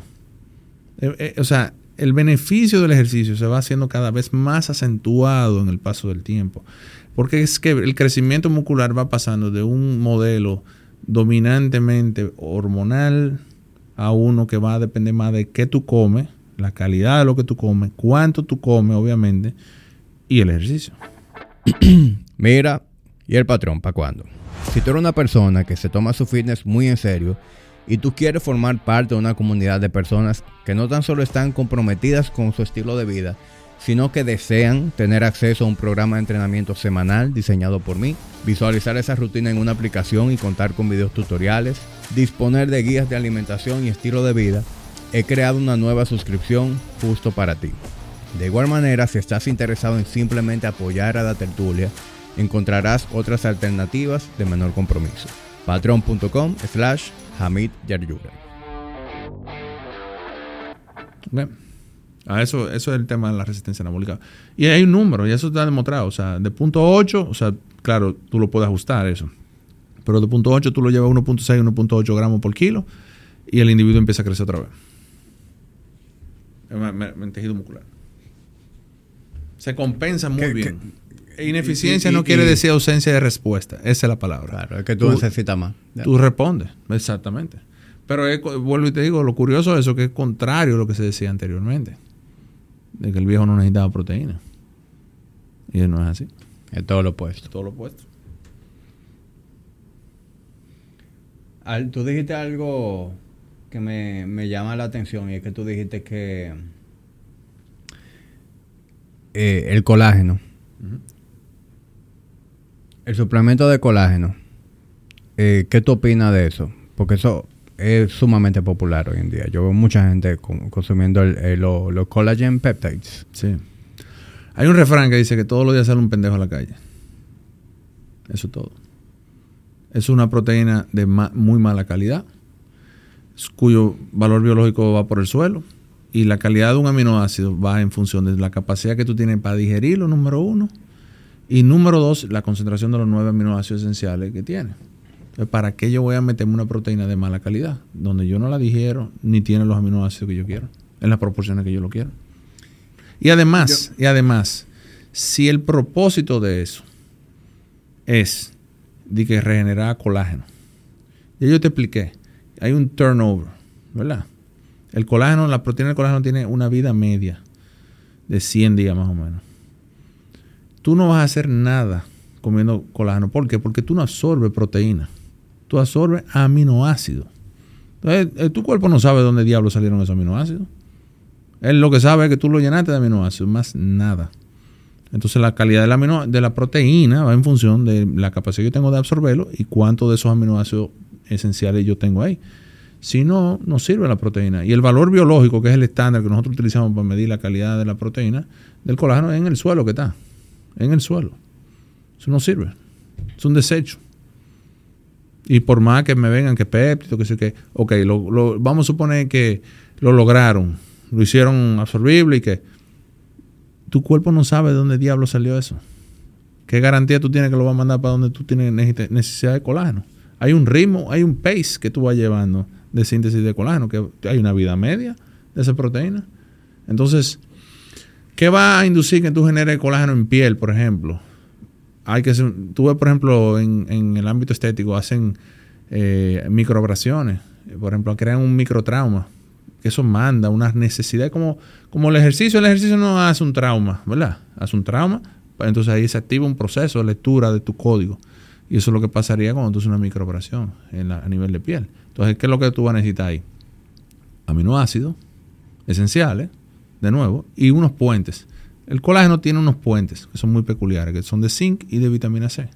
Si tú lo tienes, por eso, el, por eso hay una enfermedad que se llama escorbuto, que si tú no tienes vitamina C, te cepillas los dientes, Tú tienes un tipo de colágeno en la encía y empieza a sangrar. Ah, pues, ¿Por qué sangra? Porque son inestables esos puentes. Eso es todo. Entonces, ¿usted quiere eh, su colágeno? Vaya donde un, un plástico, una esteticista que le haga Morpheus, que le haga microoperación, yo no sé, no sé mucho de ese tema para nada.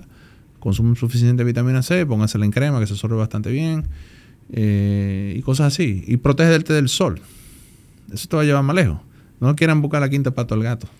Ok. Y, y personas que consumen colágeno porque están por, salud de las articulaciones. ¿Cuál es la arteria que le lleva a la articulación? Vamos a ver. ¿Cómo es? La arteria que te la lleva al cartílago de la rodilla, ¿cuál es? Al menisco. Mm, ¿Cuál es? Ya déjalo ahí. y de nuevo, vuelvo y lo digo, tú no absorbes proteína. Las proteínas son moléculas muy grandes. Tú, tú absorbes eh, D3 o, o, o aminoácidos por sí solos tú no absorbes proteína, tú absorbes aminoácidos. Yo sé. Y si tú quieres colágeno, comer carne molida y ya. Ya. Sí, eh, a donde, a donde yo quiero llegar es, ¿hay algún beneficio entonces real en comer cosas ricas en colágeno? Como comerte un oso buco, un caldo de hueso. No. No lo hay. Para salud digestiva sí, la bacteria le gusta bastante eso. Pero no necesariamente lo voy a ver reflejado en, en mis joints. Nope tú quieres... y la gente que reporta beneficios, eso es placebo. placebo. A mí hay que enseñarme el mecanismo, el mecanismo, enséñamelo. Tú me vas a tener que empezar a aplicar la, la, eh, digestión de nuevo, de cero, que, hay una porción nueva del intestino que yo no la conocía, y ahí yo te voy a empezar a creer, pero mientras tanto, aminoácidos son aminoácidos, viejo. Y, y yo voy a consumir aminoácidos si yo voy a consumir la proteína que se me haga a mí más fácil sacar esos aminoácidos que yo no puedo producir y al final mi cuerpo no sabe de dónde salieron. El cuerpo lo que, lo que le importa es que tú le estás proporcionando los aminos que él no, tiene cómo, hacerlo. Y ya. Tú una gente metiéndose entre comida, whey protein, que valor biológico superior a 100, comen huevo, comen carne, comen de todo. Y encima de eso se meten un scoop de colágeno. ¿Qué es lo que van a lograr? Nada. Eso no hace diferencia. No, es como, como tú bañándote y echándote un termo de agua. No sé, algo Eso sería como la analogía que yo me puedo imaginar. Eso no tiene sentido. Qué bueno que tú aclares ese punto porque yo no lo tenía así de claro. Así que es importante eso. Una persona que, que se esté recuperando algún tipo de lesión, para ti, ¿cuáles son como las cosas más que van a tener más incidencia en la recuperación desde el punto de vista nutricional? ¿De una lesión articular? Sí.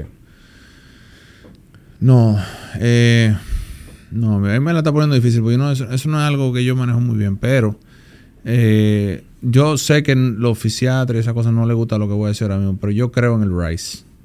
RICE es descanso, rest, ice, compresión y elevación. Yo lo sigo haciendo.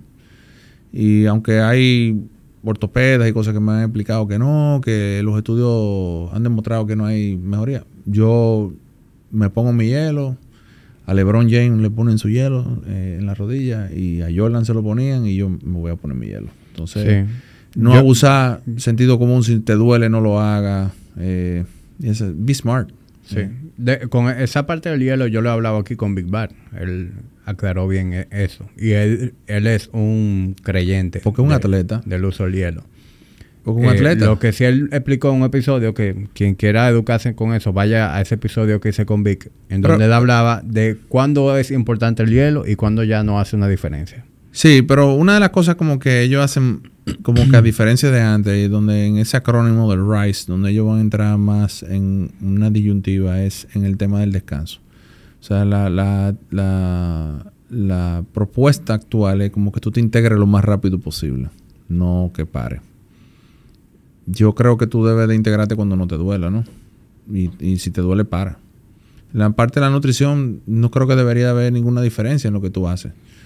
Eh, yo les repito, toda nutrición que tú hagas, que sea eh, enfocada en la mayor cantidad de masa muscular y prevenir tu masa, eh, la, pérdida de la masa muscular, va a, resolver todos los otros problemas por añadidura. Es lógico. Porque fíjate que ese concepto está bien, estamos hablando de nutrición es, enfocada en el tejido musculoesquelético, pero fíjate que curioso que, que, estamos hablando de que para activar el mTOR, de verdad, tiene que estar la leucina, la leucina, perdóname, tiene que haber un balance calórico energético positivo, obviamente tiene que haber insulina, factor de crecimiento insulínico uno, pero también tiene que estar el, tema del ejercicio. Entonces, muchas de esas cosas que han hablado, por ejemplo, el mismo Peter Attia, que habla mucho en su libro, eh, Outlive, no se sabe si es necesariamente que, que el músculo en sí, eh, eh, por el hecho de que esté grande, te prolonga la vida, sino lo que, todo lo que tú estás haciendo detrás de eso para ese resultado. Y que esa es la variable cuantificable que yo tengo. Eh, y yo creo en eso. Porque el ejercicio como tal tiene lo que se llama en estadística un beneficio simétrico. Que quiere decir que si yo no hago ejercicio, acorto mi vida. Si yo hago ejercicio, prolongo mi vida. O sea que no es una mala nutrición. Got it. Creo que podemos cerrar con la proteína, ¿verdad? Yo creo que sí. Sí. Yo lo que hablamos de más. Sí. Y si usted llegó hasta aquí, eh, y se encontró la conversación Muy, muy técnica, eh, pues siéntase en el confort de que esta segunda mitad del podcast va a ser un poquito más llana. No, yo hice un esfuerzo para aplatanarlo. Es que yo sé que es complejo aplatanarlo. Pero ya hablando de cosas dentro de el wellness, pero más sexy para la gente, yo te tengo a ti una pregunta. ¿Con qué cosas tú has cambiado tu forma de pensar en los últimos dos años. ¿Relacionado a qué? A estrategias de pérdida de grasa, ganar masa muscular. Los wearables. El, eh, los pasos por día. Eso ha sido como eh, el elemento que, que, yo considero que ha marcado un antes y un después en todos mis parámetros de salud, en mi, de mis pacientes, evidentemente, y en mi calidad de vida sobre todo. O sea, yo lo minimizaba tengo una paciente que su mamá fue a mi consulta, se te hablando unos años para atrás. Eh, y me acuerdo que la mamá me dijo, me preocupa fulana, está muy delgada. Y yo, ¿qué pasa? Es raro. Digo, ella era una persona muy atlética, está muy, muy flaca. Y ella me dijo, yo te voy a pedir el favor de que tú converses con ella. Ella no vive aquí, si tú eres tan amable, yo no, no hay ningún problema. coordinamos una cita, la llamé, lo hablamos. Y obviamente la mamá, con, su, intención de proteger a su hija y cuidarla, eh, realmente sobredimensionó la cosa. Ella lo que estaba era súper delgada, súper saludable, fit, toda la cosa. Pero eh, conversando, conversando, ella me dice, lo que pasa es que yo estoy dando entre 20 a 24 mil pasos al día por mi trabajo. Y eso es lo único que yo he cambiado en mi vida. Y evidentemente los estudios ya existían, yo los había visto, pero no como que no le hacía mucho... Tú sabes, viejo, que uno dice que no, que caminar no hace nada y, que eso es muy fácil, que sé qué. Bueno. Y bueno, yo mismo lo empecé a integrar en mi vida. Y tú sabes que en otras ocasiones yo he venido aquí a hablar y tú me preguntas qué estoy haciendo. Y yo decía, lo único que estoy haciendo es caminando. Lo probé como solo, caminar solo. Y sí, te lleva hasta un punto, pero la combinación de actividad física, o sea, de ejercicio, perdóname, y caminata como actividad física, eh, es impresionante lo, lo bien que te hace eso, en todo el sentido de la palabra. Y eso me ha llevado a mí para que yo sea más consistente, más consistente, no constante, perdón, en el, en el hacerlo, es el uso de los wearables, que no hace tanto tiempo yo medio lo tiré al suelo cuando vino Leomar aquí. Y antes de eso también, en varias ocasiones tú lo has Sí. trasheado. Eh, tú sabes que soy un dinosaurio. Yo me sentí tan identificado con la película de, de Bill Burr. Por eso. Eh, soy medio dinosaurio. Pero reconozco, lo tengo, reconozco que realmente eso es by far la mejor herramienta que tiene cualquier persona para mejorar su salud. Sí. Por, pero, por, pero con creces, a mí. Sí, sí, la verdad que todo lo que se mide se mejora. Entonces, Es cierto. Y sobre todo si la data es eh, de fiar, ¿no? Sí. Pero desde el momento que tú tienes ese tipo de información, es muy difícil que tú la ignores. Por lo general, tú vas a empezar a cambiar hábitos. Oh, yo, yo me he dado cuenta de muchísimas cosas de mis hábitos. Sí. Por ejemplo, mi día fuerte de consulta es ridículo, viejo, la cantidad de pasos que yo doy. Menos de 2000. ¿Cómo menos de 2000? Está generoso eso. No llegó a 1000. Pues Yo me siento a las 7 y media de la mañana y me paro a las 10 de la noche. Pisado. Yo no como, yo no nada. Pisado. Eh, yo digo, Dios mío, a joder. Entonces yo he cambiado también eso. Yo estoy limitando la cantidad de pacientes que veo. Porque yo no es la que me voy a embromar. Tú deberías poner un treadmill en tu consultorio y hacer eh, walking, walking Sí, consults. eso, eso, eso es una opción viable, pero a los pacientes yo creo que no les va a agradar mucho. Pero, pero, Para algunos pero, sí. pero realmente yo me. Porque también hay un tema. O sea, sí previene. eh, eh, por cada paso que tú das sobre cierta cantidad de 4.000 pasos al día, más o menos hay ciertos beneficios de reducción de riesgo relativo de algunas condiciones, bla, bla, bla, bla, bla. Pero hay otras cosas que no se están hablando. Por ejemplo, el día entero sentado líder te va a hacer varices, por ejemplo. Entonces yo no quiero que me salgan varices. Entonces también me ha hecho a mí como, como abrir los ojos y a conocerme más a mí mismo y, a- y, despertarme en mi propio autoengaño. ¿Entiendes? Porque uno se convence de cualquier cosa. Tú- yo quisiera que tú veas toda la teoría que yo te puedo sacar a ti para justificar un cheat meal. Pero un saco de vaina te puedo, y estudio te puedo sacar también. Pues uno se convence de lo que uno quiere. Y esto me ha, me ha funcionado. Y sobre todo con el tema del alcohol. Que no duermo un coño, loco, cuando tomo alcohol. Yo no bebo, no quiero beber. Nada, cero. Entonces, digo, mal día, pero bueno. Pero tú sabes que tú vas, pasaste dos o tres días que ustedes lo mencionaron eh, Sí. en ese podcast. Sí. Bueno, mira, eh, yo, yo uso dos wearables. Porque yo, yo uso el iWatch, eh, eh, o sea, este es mi reloj. Y me permite estar muy atento a mi, a mi paso diario. Eso es lo que yo monitoreo. Pero la verdad es que todos mis marcadores, realmente yo los monitoreo por el Whoop. Claro. Y viejo, la cantidad de información que me da de mi ritmo respiratorio, de mi variabilidad del heart rate, de oxigenación, calidad del sueño, o sea, me ha hecho ir modificando hábitos y reconocer de manera inmediata cualquier cosa que me agrede a, a mi recuperación. Claro. O sea que definitivamente eh, eso ha hecho para mí mucho bien. El, No, yo se lo recomiendo a todo el mundo. Yo se lo ¿Eh? recomiendo a todo el mundo, honestamente. A todo el mundo se lo recomiendo. Algo que a mí me, al igual que tú, que he implementado, lo implementé hace mucho tiempo, pero eh, nunca está de más decirlo aquí, es caminar 10.000, yo tengo una meta de 10.000 pasos diarios, mínimo. Eso es lo que yo necesito, o sea, Yo estoy trabajando yo tengo en como eso. ese commitment de 10.000 pasos Yo diarios. estoy trabajando en eso. O sea, voy por mi averaje. Oscilan entre 6, 5, 6. Y necesariamente para lograrlo tengo que ser intencional. Eso no, eso no se me da por accidente. Yo tengo que cruzar el parque. Tú sabes que también Y- hay un, un- un tema con este país, viejo. Este país no es... O esta ciudad, la palabra correcta, no es... eh, Peatonal. no, para nada. Eh, No, por eso te digo que hay que ser intencional en eso. Yo tengo que cruzar el parque y caminar 45 minutos obligatoriamente, si Pero no yo no llego a 10.000 pasos. No, y de igual manera yo me he dado cuenta lo fácil que tú metes 2000, por ejemplo. Eso no es algo que yo, como que uno lo, lo conceptualiza y dice, bueno, 2000 pasos, un saco de pasos, pero eso eh, no es nada. Eh, cuando tú empiezas a integrar estrategias como, yo lo he hablado, eso de no parquearte, coño, en la puerta del sitio donde tú vas, eh, coger la escalera, que cosas así. Se van sumando rápido. Tú sabes que, sí, en, yo, yo, este último mes me puse estricto con los 10.000 pasos diarios.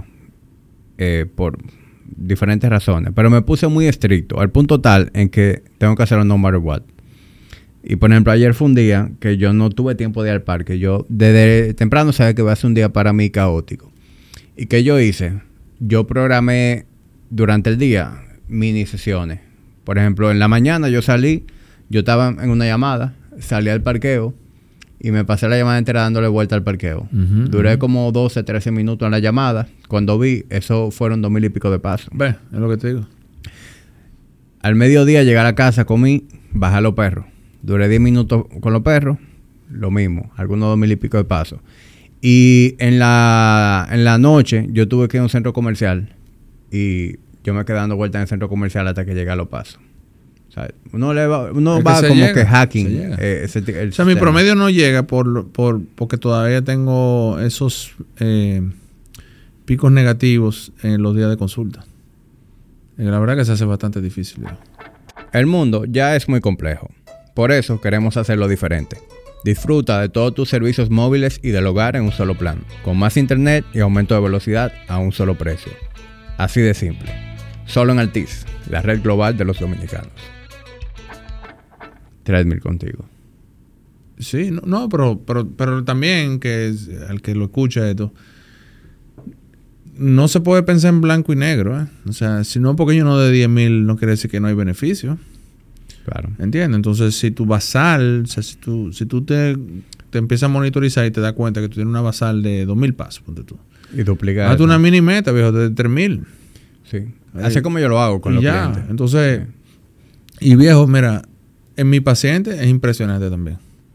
Incluso me ha arrojado mucha luz porque que tú no puedes pretender hasta hacerlo y le digo a la gente, o sea, piensa esto. Tú haces una nutrición que ya humanamente no se te puede prestar más. Eh, yo no quiero que pierda músculo. Haces tu ejercicio. Lo único que no queda es esto. Y, y, nueve de cada diez veces, viejo, ese es el resultado, ese es el elemento que faltaba para que ese individuo ya eh, se diera cuenta que no es que tiene ningún problema hormonal, ni nada. Es, que simplemente, coño, que no se mueven, viejo. Sí. Que, y, es bueno que la gente sepa que el hecho de que usted haga ejercicio, vaya al gimnasio una hora al día, usted sigue, siendo, un sedentario. Y, no, no, no, no, no. Sigue siendo sedentario y tú sigues siendo susceptible a las enfermedades del sedentarismo. ¿Eh? No nos engañemos. ¿eh? Porque tú haces una hora de pesa, por ejemplo. Pero de esa hora de pesa, ¿cuánto es neto de ejercicio? O sea... 30 minutos puede ser. Es lo que te estoy diciendo. A lo mucho. Ah, neto, Entonces empieza, ahora empiezan la cosa como a, a coger otra matiz. Entonces tú te empiezas a decir, bueno, pero entonces de 24 horas del día, yo hago 30 minutos de, de actividad física al día. Entonces no da eso. No da. Nosotros no estamos diseñados para estar sentados todo el tiempo. Ni acotado. Sí. Incluso una de las cosas que más ayuda con la recuperación son las sesiones de caminata. Viejo, mi estado anímico es, donde yo más lo siento. Eh, yo, yo no quiero sonar como un prepotente, no me voy a decir ahora mismo, pero yo sé lo que tengo que hacer para rayarme. Y yo no tengo que hacer cardio para rayarme, ni moverme, ni nada. Yo sé lo que tengo que hacer, yo sé cómo tengo que entrenar, sé cómo tengo que comer el dedillo. Yo no es por eso, viejo. Aunque me lo hace más fácil, ¿eh?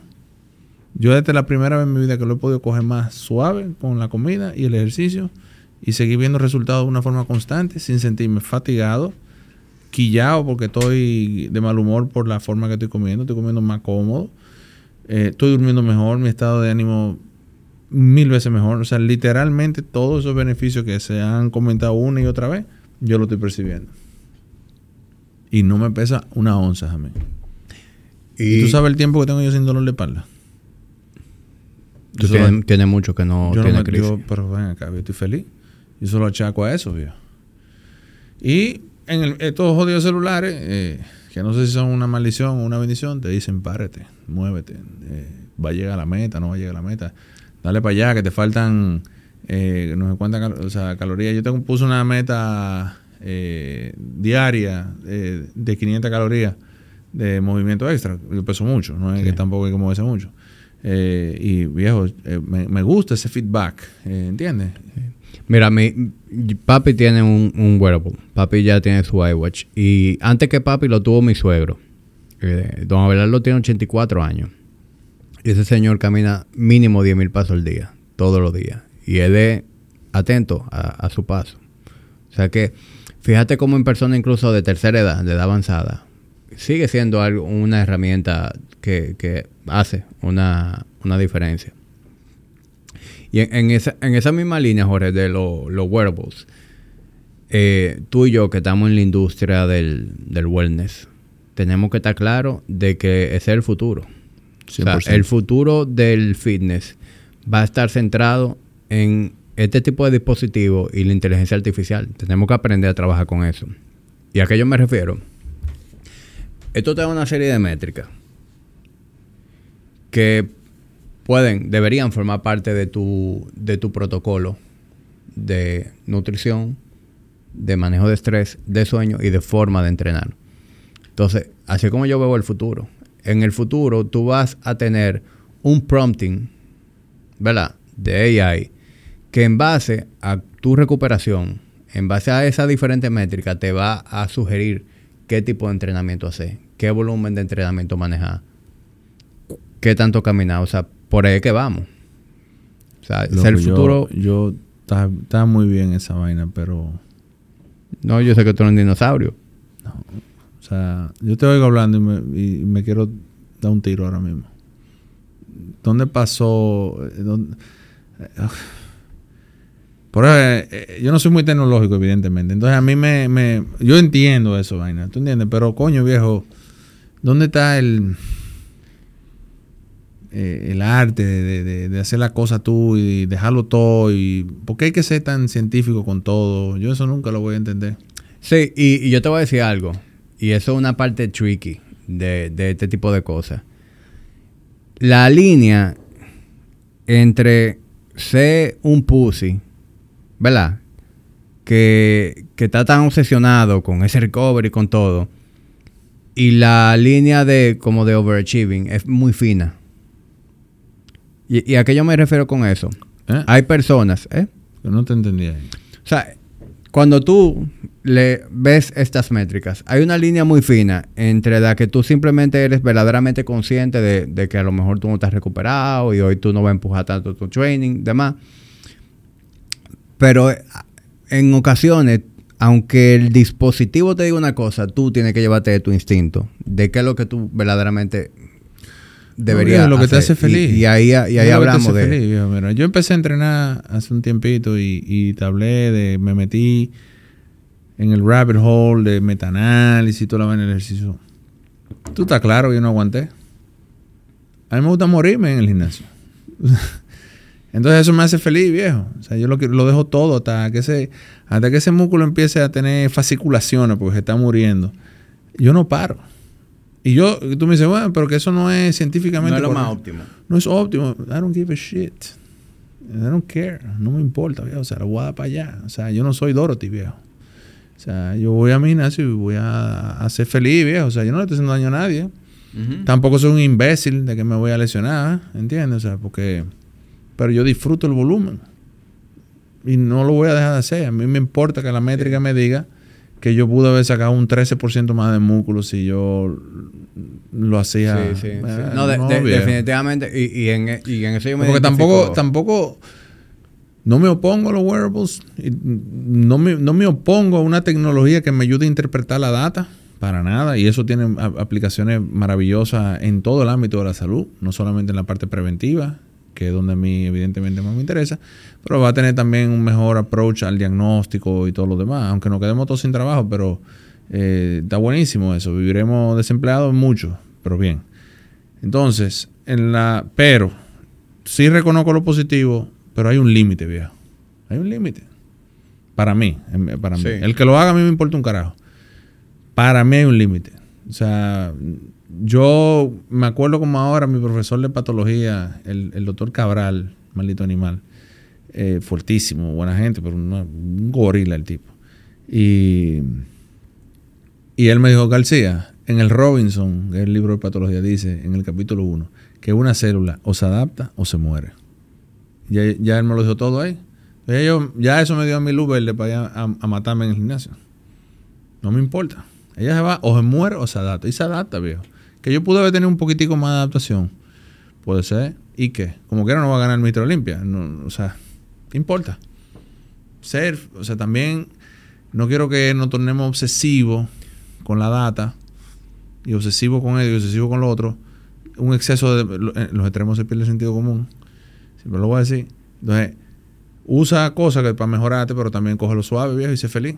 Si te gusta tu padre, juega tu padre. ¿Entiendes?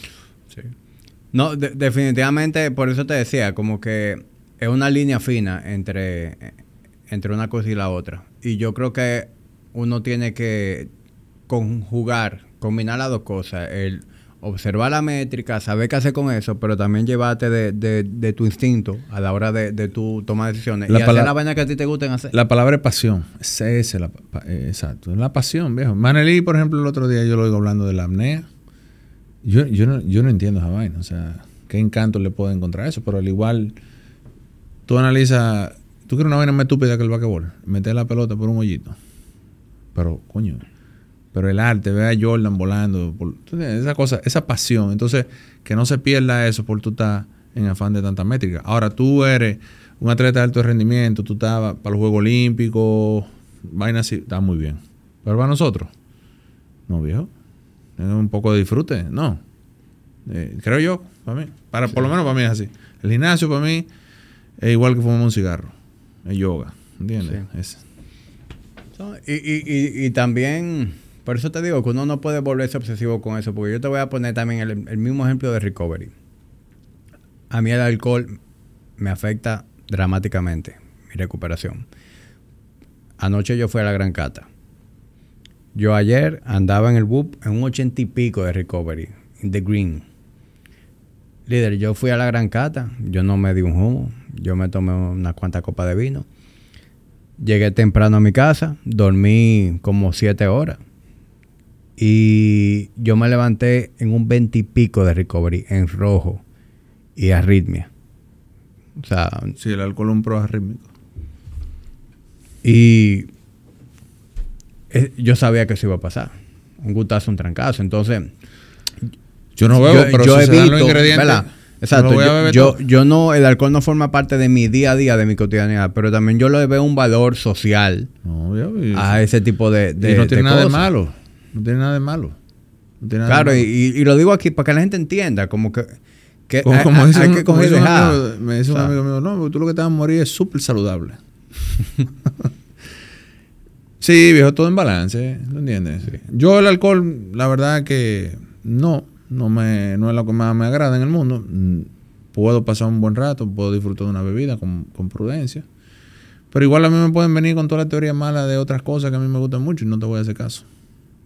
O sea, mientras yo esté consciente de lo que yo estoy haciendo y no me estén engañando, yo lo doy para adelante. Mi problema es que me engañen y me digan, como le pasó a muchísimas personas en un momento dado 9 de cada 10 médicos recomienda Camel sin filtro. ¿Te acuerdas de eso? Bueno, esas personas lo jodieron jodidos porque ellos pensaban que estaban consumiendo algo. Imagínate, 9 de cada 10 cardiólogos me dicen que le dé para allá. Ah, no, resulta que no, que te engañaron y lo sabían. Eso es otra cosa. Pero que tú sepas todo lo que eso, si tú lo hagas conciencia, ese es tu problema. No le estás haciendo daño a nadie. Disfrútalo, viejo. Dale para allá. Yo soy muy respetuoso de eso. Incluso hay pacientes que me dicen, yo corro 40 y qué sé yo qué kilómetros. Tú sabes mi opinión de eso. Pero yo le digo, eso yo siempre le pregunto, ¿eso te hace feliz? Y me dicen, sí, eso me hace feliz. Ah, pues, no, pues sigue para allá, sigue corriendo. Le digo lo que va a pasar, pero le digo, pero disfrútalo. O otro que me dicen, yo juego pádel tres veces a la semana. Ahí me reservo mi opinión, pero le digo, si eso te hace feliz, dale para allá. ¿Entiendes? y, tenemos rato haciendo, curando con el pádel, pero el, el pádel, objetivamente, si lo miramos, yo no le puedo criticar nada al pádel. Yo no puedo odiar el pádel. Está bien, pero la Sabatini. Te voy a traer una faldita de tenis. Espérate. Yo no tengo una razón objetiva por la cual odiar el pádel. Pero por alguna razón yo estoy loco por tenerla.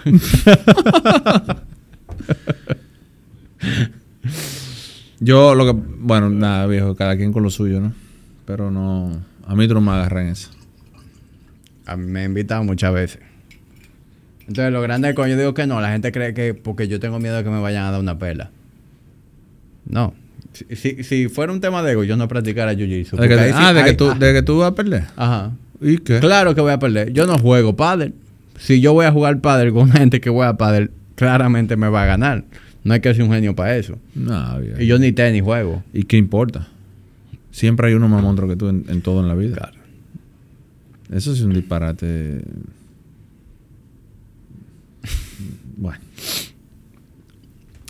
¿En qué tú estás nowadays? ¿Qué, qué hace George? ¿Tú estás nadando, loco? no. No va a pasar eso. O sea, lo voy a hacer en un futuro como light, pero. ¿Por qué? No, no quiere que te dé la fiebre de competir. Pues estoy recuperando mi masa muscular. Y estoy muy contento con ver mi músculo para atrás. Y hoy lo valoro y lo respeto. Te lo dije el otro día. Cuánto lamento la estupidez de mi lógica eh, en aquel momento. Y me ha costado, viejo, porque las articulaciones no son de la edad eh, que cuando yo tomé esa magnífica decisión de atrofiarme. Eh, pero el chin es chin. Entonces, como que no quiero hacer nada que entre en contradicción con ese objetivo. Yo estoy, vuelvo y repito, estoy muy en la onda muscle centric. Claro, yo sé que hay un límite también con el tema de, la cantidad de músculo, ¿verdad? O sea, no, hay que ser Ronnie Coleman, ni quiere decir que eso sea sano, pero yo no quiero hacer nada que entre en contradicción con, ese propósito. Y al final, aceptando mi predisposición hacia el grande, y me he dejado de restringir tanto, estoy creciendo eh, y estoy lean. Eh, estoy pesando 261, 262 por ahí. ¿Y, Y, body fat en cuánto está? debo rondar como los 16, 15 por ahí. En, en el seca. Sí. Que yo vengo de un 28. De No, cuando tú, mejor, tú has mejorado pila. cuando- Yo te pero- lo- te- hoy tú, tú porque estás tapado, pero tú- cuando te vi el sábado, te, te veía huge. Sí, me he metido 20 y pico libras de músculo y he bajado 40 y algo de, de mierda. ¿Entiendes? Entonces, al ¿Cuánto- final... ¿Cuántos días a la semana tú estás entrenando ahora? Eh, cuatro. ¿Y qué tú haces? ¿Un bodybuilding split? Tú sabes que sí. Bro split de libro. Eh, eh, eh, mi primer día de entrenamiento de los jueves. Tú sabes que el primer día de Tú entrenamiento... entrenas de jueves a domingo, ¿eh? De jueves a lunes. Eh, lo que pasa es que me cojo a veces un día... Depende cómo me sienta. Puede que no entrene el sábado. eh, o si lo hago jueves, domingo. No sé. Pero generalmente me cojo el sábado off. Entonces, como el primer día de la semana, hay que respetar los dioses. El primer día es, obviamente, pecho. El jueves. El viernes hago pierna. El sábado usualmente me lo cojo off. Dom- eh, domingo hago hombro. Y el lunes hago espalda. Y ya. Los brazos, No, yo no le doy de más. manera indirecta. No, claro, eso coge. cogen silvestre. Eso coge solo. Con, con, con tú haces eh, chin-ups y vainas así, eso coge sin ningún tipo de problema. No. No es que no, no es que no quiero que me crezcan, sino que no. No tengo ni la energía, ni es verdad que voy a darme un viaje al gimnasio a hacer cool de bici. Eso no va a pasar. No, loco, pero cherry on the top al final de la rutina o algo. Lo que pasa es que yo hago. Mi volumen de entrenamiento es tan grande que no queda nada. Porque, eh, I'm Y- dropping 60 sets de pala, por ejemplo. Pero por ejemplo, tú fuiste a darle a hombro. ¿Cómo Ajá. se ve la rutina de Jorge de hombro? Eh, yo empiezo con un lateral, eh, con cable, quizás hago 8 o 10 sets de eso, eh, hasta, que, hasta que tosa. O sea, yo no cuento las repeticiones, cada set al fallo. De ahí me voy a hacer más laterales con mancuerna, de quizás unos 5 o 6 sets de eso, hasta que cada set al fallo. Luego me voy a hacer hombro posterior, quizás 8 o 10 sets de eso, y luego a empezar a hacer los movimientos básicos ahora, premilitar y cosas así. ¿Te gusta más darle a los main lift prefatigados? Ajá. Me obliga a no poder darle con, con mucha libra. Y eso es un problema para mí empezarlo al revés. Eh, no voy a, no, de verdad que no lo digo con tono de prepotencia, pero eh, yo no voy, verdad, que voy a coger el riesgo de empezar un día de pecho con pre de banca, porque yo sé que yo puedo cargar 400 y pico, 500 libras, sin problema. Yo prefiero reventarlo con fly, crossover, todo lo que todo lo que yo pueda hacer y quizás puede darle con 110, 120 en mancuerna y no, no más de ahí. Sí. Tú sabes que es una estrategia de longevidad. Es decir, la mayoría de los eh, bodybuilders y powerlifters, ya después de cierta edad que tienen, tú sabes, sus achaques, ellos siempre ponen su no, yo pienso en eh, al, articulación. al final de la rutina. Porque pueden, pueden conseguir el mismo resultado con menos libras.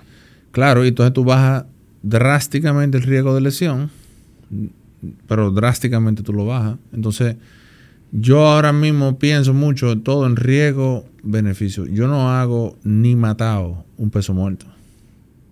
No lo voy a hacer. Porque no me va a dar la hipertrofia que yo ando buscando. Eh, no es el mejor movimiento para hipertrofia. O sea, un, un deadlift normal. Es un magnífico movimiento para estabilizar, para fuerza, para, que, que, tiene carryover en otro movimiento. Pero el riesgo que yo tengo de lastimarme la espalda, yo prefiero no. A mí, no estoy diciendo que eso aplica a todo el mundo. A mí no me conviene. No lo hago. No hago squat tampoco. Yo nada más hago hack squat, leg press y cosas así. Mucho, mucho C. 20 C de leg press, 20 C de hack squat. ¿Qué tiempo tú estás durando entrenando? 45 minutos, 50. Yo no lo descanso casi nada. 15, 20 segundos, 30 segundos tops entre sets. Yo entreno muy rápido. Me encantan los supersets. Eh, no lo estoy haciendo antagónico ahora mismo, lo estoy haciendo, por ejemplo, uno que a mí me gusta mucho es remo con cable con pullover. Entonces yo hago un remo, hago pullover y, y el descanso del pullover es el remo. Uh -huh. y, y, entonces me tiro quizás 10, 12 C continuos sin parar. Eso obviamente no puedo usar mucha libra, pero buenísimo, me encanta. Se siente. No, tiene que ser un pompeo sádico. Eh, de eso se trata para mí. Por eso me meto un cial y voy a entrenar. Eh, me, Tadal, Tadal a filo. Hiperemia. Claro, viejo. Yo, el pump es la vaina más buena que hay en el No tanto como dice Arnold, pero es bueno. No, y también eso tiene un papel eh, en la hipertrofia. Claro, claro. Pero yo no, yo no me aprovecho tanto de la hiperemia porque yo en el ejercicio no estoy metiendo ningún Nutriente. tipo de que, nutrientes que ahí tendría mucho más sentido. Es porque me gusta el pump, viejo. Es la vaina más buena del mundo. Uno sí. llega a la casa y dice, coño, loco, ¿por qué no se queda así? Desgraciado. Yetur es una marca china de prestigio internacional, distribuida en la República Dominicana por Grupo Martí. Ha sido la marca de mayor crecimiento en años recientes, con exportación a más de 30 países. En su showroom puedes ver cuatro modelos disponibles, la X70, la X70 Plus, la X90 Plus y la Dash. Todos cuentan con una garantía de 5 años o 150 mil kilómetros con el mantenimiento preventivo incluido. Yetur, Drive Your Future. Sí. No, y a mí me pasa que si yo entrené y no me pompié, como que me siento como que faltó algo. Necesito tener algún tipo de Y mira, no todos los días, no todos los días, no todos los días hay un pump magnífico. No, eh. pero tiene que haber algo, tiene que haber un postre. No, no, yo y yo toda la rutina mía termina con un movimiento eh, de tensión continua. No, yo en todo todo. Lo único que no va al fallo es el calentamiento. Después todo al fallo. Eh, yo termino con un movimiento de tensión continua. O sea, yo elijo, por ejemplo, un crossover, por ejemplo, en pecho, al final. Yo puse todas las variaciones de fly que tú te puedes imaginar y voy a dejar quizá un crossover de último, donde yo nunca para la tensión. Y muy lento, repeticiones muy, muy altas. Y eso, si tú no cogiste el, había cogido el buen pump, seguro que te lo va a llevar ahí en ese momento. Y eh, tú sabes también que con eso pasa que la gente te dice, diablo, loco, pero tú te ves grande, nada más, tú no tienes nada de fuerza. Me te ven dándole con tres platicos viejos ahí. Pero, imagínate, ¿qué uno va a hacer? Sí. Por lo menos no juego padre. en verdad, estaría, pero que, que, que, nos juntemos a entrenar un día y grabemos eso. Oh, yo encantado. Un día a tu manera y un día a la mía. Sí, claro. No creo que te dé mucho trabajo eh, porque pareciera contradictorio. Lo que yo hago, lo que tú haces te va a permitir hacer lo que yo hago, pero lo que yo hago no me permite hacer lo que tú haces. Sí, yo entiendo lo que tú dices.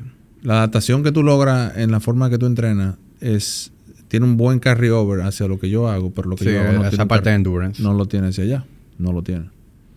Pero claro, viejo, yo encantado. Sí, no, y, y yo, y yo sé que, que a la gente le, le va a gustar eso. Vamos a hacerlo. Cuando tú quieras, viejo. Un- una ñapa a, a- a nuestra colaboración. ¿eh? Cuando tú quieras. Tú sabes que Paola va mucho conmigo. Yo, yo he visto. Ah, ah, eh, Los ella duró una semana sin entrenar después. Pero después eso es lo que pierna más se contigo. queja del universo completo. Eso es- se pasa el, el gimnasio entero insultando, voceando, quejándose, gritando. El otro día fue hasta un tipo, un italiano que estaba ahí al lado de nosotros, fue a ver qué es lo que pasaba con los gritos de Paola. Eh, esa chaucera haciendo unos, unos high reps del, de, del leg press. Porque con la pierna, si tú estás haciendo low rep en pierna, usted está alimentando su ego. La pierna no va a crecer así. Usted tiene que meter repeticiones. Y tú quieres mucha hipertrofia, ¿verdad? A todas esas mujeres que quieren su nalga Bueno, y su pierna. Paola tiene una hipertrofia sádica en esa pierna. O sea, Pero son son dos cañones que tiene. Ella la convertí al high volume, eh, al, al- al bro science. Entonces es una vez a la semana una tonelada de volumen y junk training, le pudiéramos llamar. Bueno, no me importa. Pero le está dando resultados. Está creciendo. Tiene los cuadris así. Yo creo en eso. Digo, y, y todo fisiculturista moderno, así es que entrena. O ha entrenado. Eh, habrán sus excepciones, pero eh, la mayoría son, son así. Eh, yo sé que eso entra en contradicción con todo lo que hay en ciencia, que tú tienes que, bueno, el concepto de síntesis proteica, que se va perdiendo al tercer día más o menos después del estímulo. Pero viejo, yo me lo pregunto tanto, porque yo veo mujeres del wellness, por ejemplo, que tú, tú- tú has visto esa categoría de wellness. ¿verdad? que, que como mucho glúteo, mucha pierna, en- de proporción al upper body, se ve, para mí se ve súper bien. Eh, veo que esas mujeres le están dando todo el tiempo. Y, y- y yo no entiendo. Cómo, lo, cómo, o sea, cómo se recuperan, cómo crecen, yo no lo entiendo. Y le dan mucho. O vámonos al CrossFit. ¿Tú has visto cómo entrena un crossfitero? La loco, cantidad de ¿tú has visto volumen. el tamaño de la, de la pierna y el glúteo de una jeva de esa? Sí, también. También. Pero que son cosas que, que- que es una locura. Eh, el- y, y eso entra en, en total contradicción con lo que dice la, La ciencia. Y, y no se puede reducir al, al consumo de anabólico. Y, y también tenemos que ver, históricamente, el, el bodybuilding ha sido eh, aventajado en lo que es conocimiento de entrenamiento y, y protocolo de, de, de- De hipertrofia. de pérdida de grasa y hipertrofia. Eh, por ejemplo, vaina que sea Vince Gironda, que en el momento no tenga ningún tipo de validez científica. Me encanta. La ciencia le dio la razón después. A mí me encanta Gironda. Su, su metodología de entrenamiento me encanta. Eh, incluso este tipo, eh, no, yo no sé si tú sabías esto, eh, el, el que hace de Apolo en Rocky. Ajá. Eh, wow, ¿cómo se llama? Se me fue el nombre, pero sí el... eh, Bueno, ese tipo, quien lo ponía en shape a él era, Gironda. Claro, este- ese tipo era un jugador de fútbol americano. Era un wide receiver, me parece, de fútbol americano. O sea, había, evidentemente, su mamá se alimentó bien en la etapa final del embarazo y todo lo demás. Pero ese tipo, la forma de entrenar de ese tipo era así, mucho, pero mucho volumen, eran todo en circuito, lo cual quizá hoy en día no genere ningún tipo de, de sorpresa o algo, no es novedoso, pero en aquella época era eh, groundbreaking, que es lo que hace Miros con sus atletas hoy en día. Ya Gironda lo venía haciendo de cuando, desde cuando Rocky, con, con artistas y cosas. Y, y- y evidentemente le funcionaba. Y él, lo que pasa es que no le interesaba ser del tamaño de un Arnold. Eh, No. so- él, eh, ¿El lo que era actor? y, eso no, y, y no, no, no, le hubiese cerrado las puertas. A veces un tipo de mucho más peso. O sea, se tenía que mantener con un look atlético, sólido, pero de un peso razonable. O sea, le funcionó. Incluso eh, el mismo Sly en- entrenaba era con Franco Colombo. eh, Franco, el italiano que entrenaba con Arnold. Claro, claro. Y la forma de entrenar de Sly era también así, eh, absurdo volumen. Y, y, el, y Dolph Lundgren que hace de, de Iván Drago también. entrenaba Sí, así. e- esa generación entera. O sea, entonces, entonces, tírate Pumping Iron. ¿Cómo entrenaban en Pumping Iron?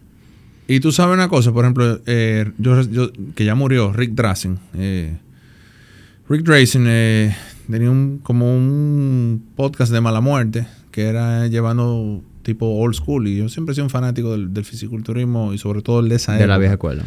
Y iba Steve Davis, Frank Zane, todos esos tigres fueron ahí y hacían las historias. Y si bien es cierto, lo que sale en Pumping Iron no es como 100% mentira, pero Arnold entrenaba súper liviano, súper liviano.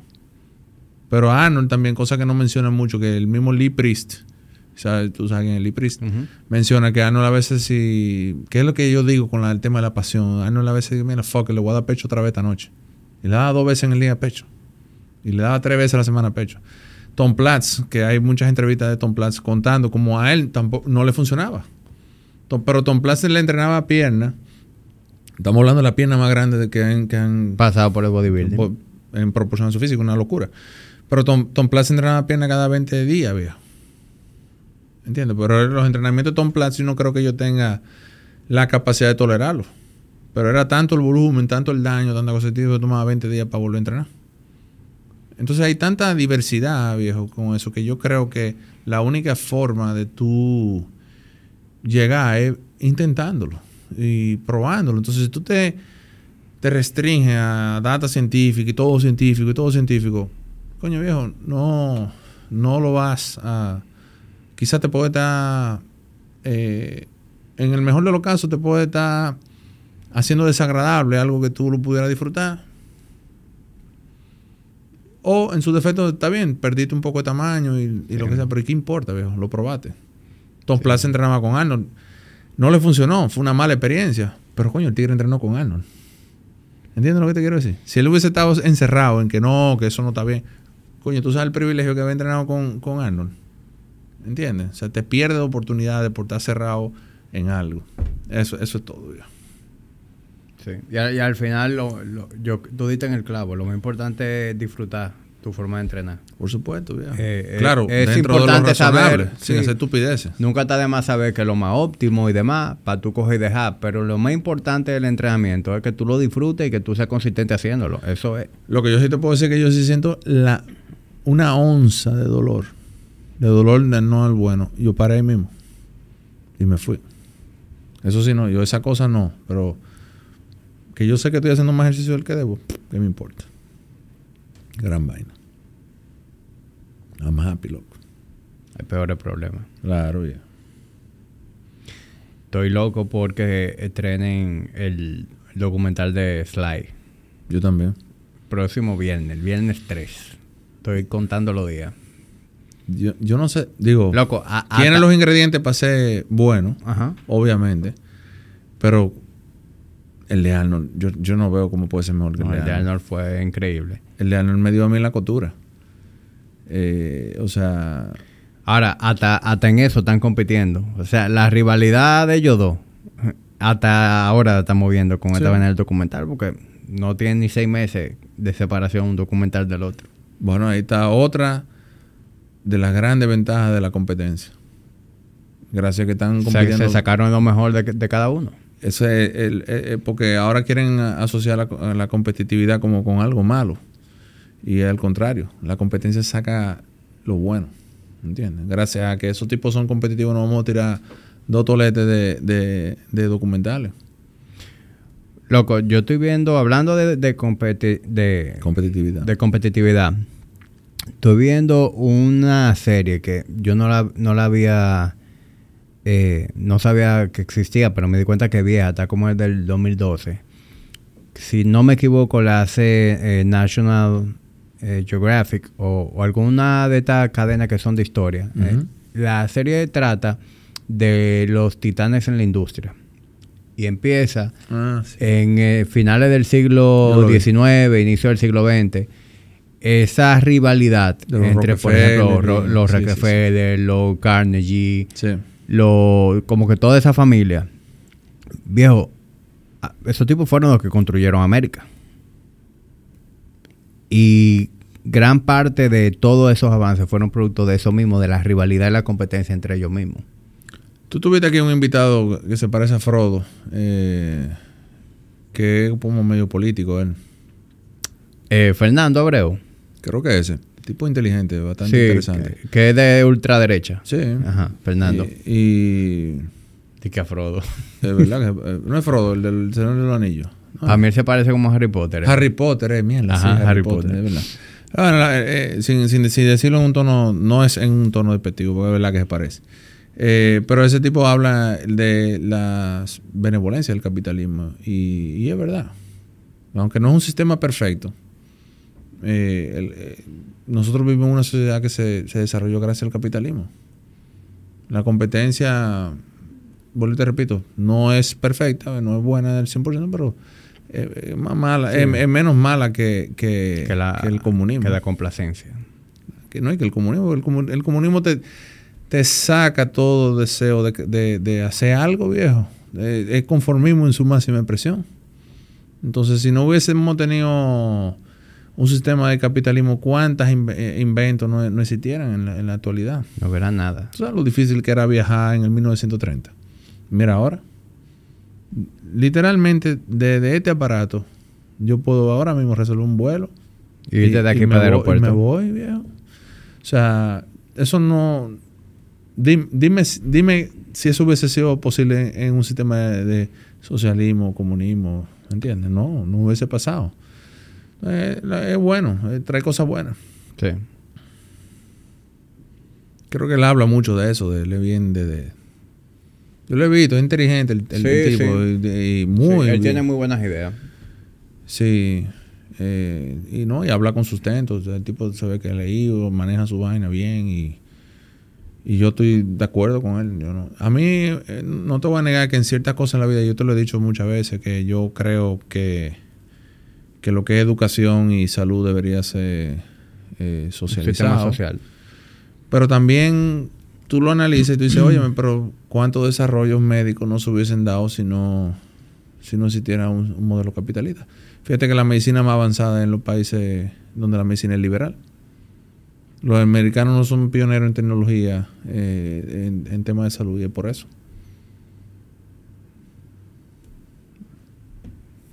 Sí, yo, yo, yo creo como que esa es la mejor combinación.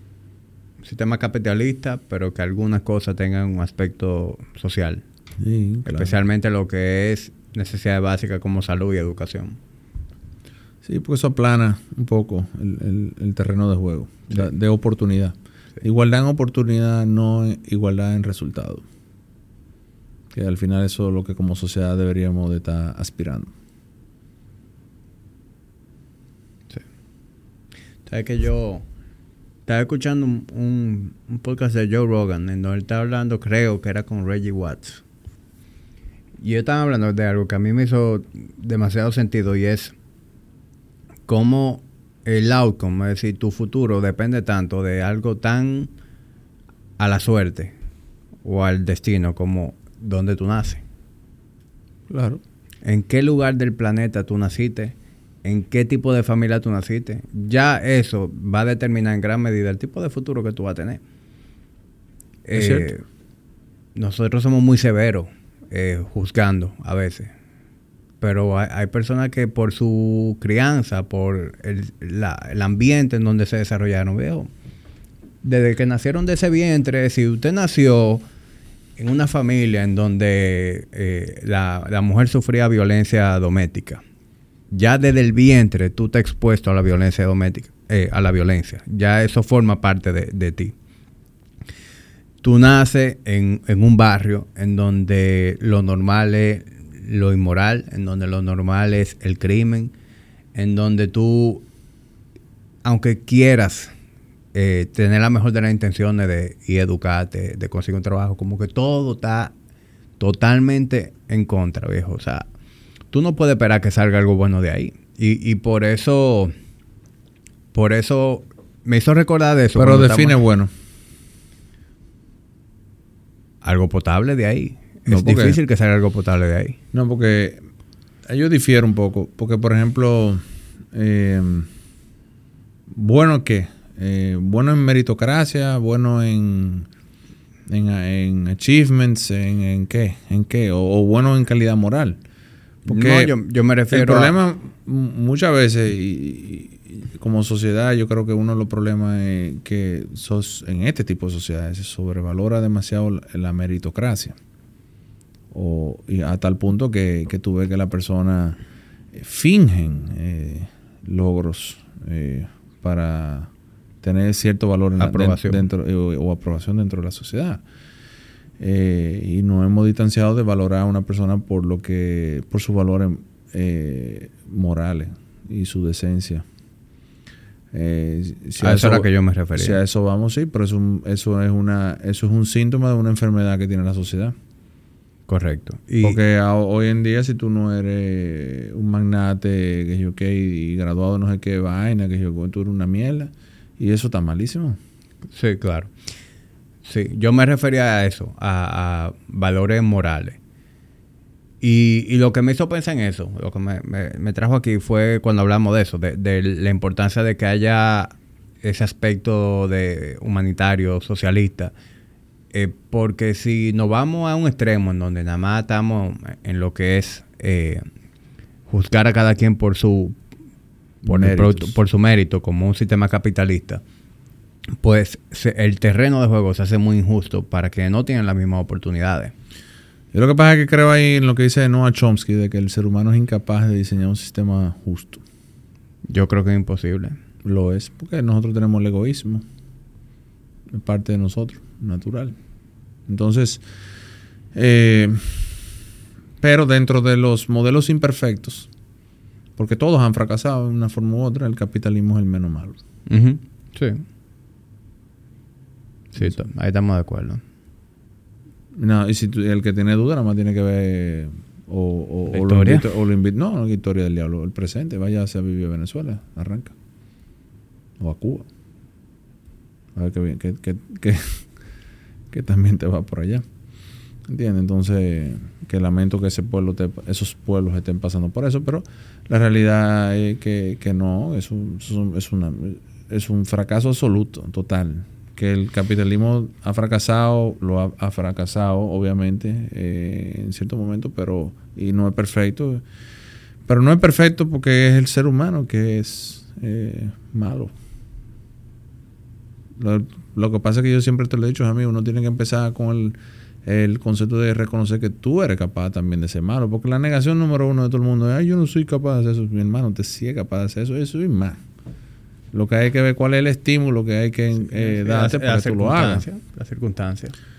Entonces, si tú empiezas a reconocer eso, tú empiezas a mejorarte y a trabajarte. ¿Entiendes? Pues el, problema es que nadie se quiere mirar en el espejo. Eh, pero, y, de, y dejar de ser menos eh, ego driven en la palabra. Que ese, eso, esa parte yo también como que eh, él habló algo y, eh, vuelvo y hago énfasis en la entrevista que él dice algunas cosas interesantes, el sistema de los impuestos, que los, que están más para arriba quieren, no tienen problema que le pongan impuestos a ellos. Él lo explicó cómo te termina jodiendo a ti y una serie de cosas. No tengo el conocimiento para debatir eso, me resulta bastante lógico todo lo que dijo. Eh, pero yo también veo mal, obsceno, que una persona llegue a tener billones de dólares. Es como un límite, veo. sé qué tanto tú quieres, viejo. O sea, no, que después de cierto punto es un juego de En los años 70 no se hablaba de billones de dólares. No se hablaba de eso. Es una, eso es una aberración. Y si a eso vamos, hay cosas que yo considero que son aberraciones del capitalismo. Por ejemplo, yo a mí no me cabe en la cabeza que un jodido pelotero o un vaquebolita o un lo que tú quieras de deporte gane todo su dinero. Es una aberración. Es una aberración absoluta. Eh, me acuerdo cuando empezaron con el tema de la pandemia, que no sé si era un post verdadero, porque ya hoy en día tú no sabes qué es verdad y qué no es verdad, pero no se me olvida un post que pusieron, puede que sea verdad, puede que no sea verdad, pero era una supuesta bióloga eh, española que decía, ahora búsquense a Messi y a eh, Cristiano Ronaldo para que le hagan la, le busquen la solución a este problema. Porque yo gano eh, 800 euros al mes y este pendejo gana no sé cuántos millones de euros al mes. Y eso, eso sí es verdad que pone en evidencia. Eh, Lo injusto que puede llegar a ser. no es injusto. Eh, No, no estoy diciendo que es justo o no es justo, es los jodidos que dan los valores. ¿Entiendes? Porque. Eh, como, como, o sea, un premio Nobel de la un pre- premio Nobel de la medicina que se invente la cura de la, de la enfermedad, de, de lo que tú quieras, del infarto que tú quieras, que no hay más infarto. A la gente se le importa un carajo eso. ¿Entiendes? Y, y- y no gana nada, se lo gana todo una farmacéutica. Ese es el lado, el lado malo lo que voy con el tema de, del capitalismo. Pero también nadie se puede quejar de eso porque eso es una consecuencia de, lo, de las preferencias de todo el mundo. Porque usted, usted paga su taquilla para ir a ver. A LeBron. Exactamente, entonces tú eres parte de eso. ¿Entiendes? Y no estoy diciendo que eso está mal, cada quien haga lo que le dé la gana, pero a mí me resulta una aberración eso. Por eso yo veo a esos tigres me vale un carajo. Eh, ¿Qué me importa esa vaina? no me interesa hablar con ninguno. Para nada. Con Jordan sí. ¿No te gustaría sentarte ahí one on one con Jordan? Pero no por, no por, por, por Jordan en sí. Arnold, yo prefiero a Arnold mil veces. Más por su mindset. Y yo fui, y yo fui fan enfermizo de, de Jordan. ¿eh? O sea, y- pero yo prefiero sentarme a hablar con Arnold. Me resulta una vida muchísimo más interesante. Sí. La vida de Arnold debe ser más interesante, 100%. Pero sí, yo, yo entiendo lo que tú dices. Realmente hay muchos deportistas que la razón por la cual yo quisiera conocerlos y hablar con ellos es por el mindset que tienen, no necesariamente por la cantidad de puntos que metieron en la cancha. No, porque el hecho de que yo diga que no me interesa, hice una generalización, porque el de ser la, la- la condición de ser atleta no te hace ti una mala persona. Para nada.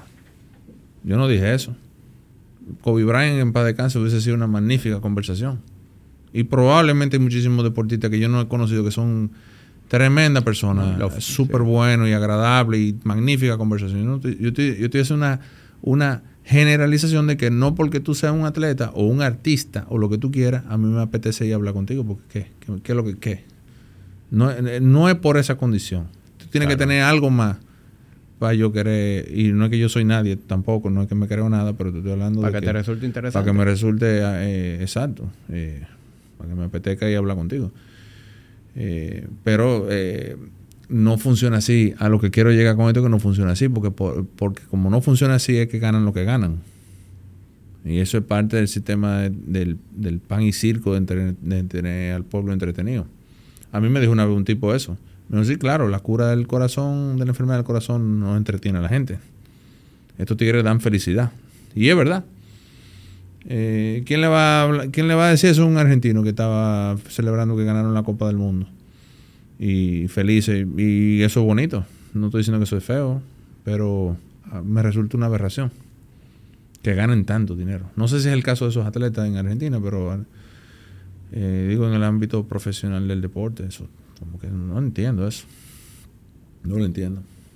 Eh, La vaina es que si no se lo ganan a los jugadores, se, se lo ganará nada más el dueño del equipo. O sea, porque es que lo genera. Genera el dinero. ¿Qué hacemos con todo el dinero que Pero genera? no te resulta es una aberración. Sí, sí. Pero tú entiendes lo que te digo también. O sea, al igual, genera valor. Lo que sea que eso está haciendo, porque hay atención. Mueve dinero. claro. Entonces, pero ¿qué, es, ¿qué es peor? ¿El hecho de que el jugador se meta a la funda? ¿O, no fuera aún más peor que nada más se quede con la funda el dueño del equipo?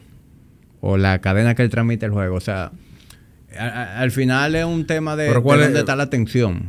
El- el- sí, yo sé, pero el tema es que el propósito de eso es tener al pueblo entretenido. Sí. Eso es todo. Me gustaría tener la estadística de cuántos tipos con eh, PhD ven juegos de, de deporte. No, no, no, obviamente no la voy a conseguir, pero sería interesante ver a alguien que tenga un alto desarrollo intelectual, a ver si es verdad que lo consumen. O a ver quién es el que consume eso. ¿Tú crees que Jeff Bezos está viendo juegos de pelota? Hago la pregunta, No. pero no tengo un carajo de Jeff Bezos, pero me, me parece, o Elon Musk, no me da la impresión de que tengan eso. Mm, no, a mí tampoco. O, o vámonos a alguien más científico. ¿Tú crees que un Jordan Peterson Puede ser, te, lleva una sorpresa, no lo sé, pero no me lo visualizo con la cara pintada de colores y con el jersey de, de, de, de un hombre viejo poniéndose el jersey de otro hombre. Eso no lo visualizo a esos tigres pues, en eso. Eh, y creo que debe, no sé, voy a decir un disparate, pero es lo que yo creo en mi cabeza que debe de haber una relación inversamente proporcional al desarrollo intelectual y al consumo de deporte. Sí. Eh, de hecho, y, y no tiene que ver con deporte, pero justamente ayer me compartió eh, el doctor eh, Búfalo Alcántara. El doctor Luis Alcántara me compartió un... Eh, que pare- ajá, que yo parezco de él. Me compartió un, un artículo que hablaba de que las personas obsesionadas con celebridades tienden a ser personas con menor eh, coeficiente intelectual. Creo que no hay ninguna sorpresa en eso. Fue como que, claro. Pero eso no quiere decir que, que no, tú no te lo encuentres. Viejo, ve a Jordan volar por los aires, es una obra de arte. Sí, pero una cosa es apreciar eso y otra cosa es tú obsesionarte con una celebridad. Por ejemplo, como anda mujer obsesionada con la Kardashian. O sea, Loco, un hombre viejo con un jersey de otro hombre. Esa vaina. Eh, Messi, ahí atrás de la- eso, yo no, eso yo no lo entiendo. Y después se quejan que no ligan. Pues Eso es lo grande.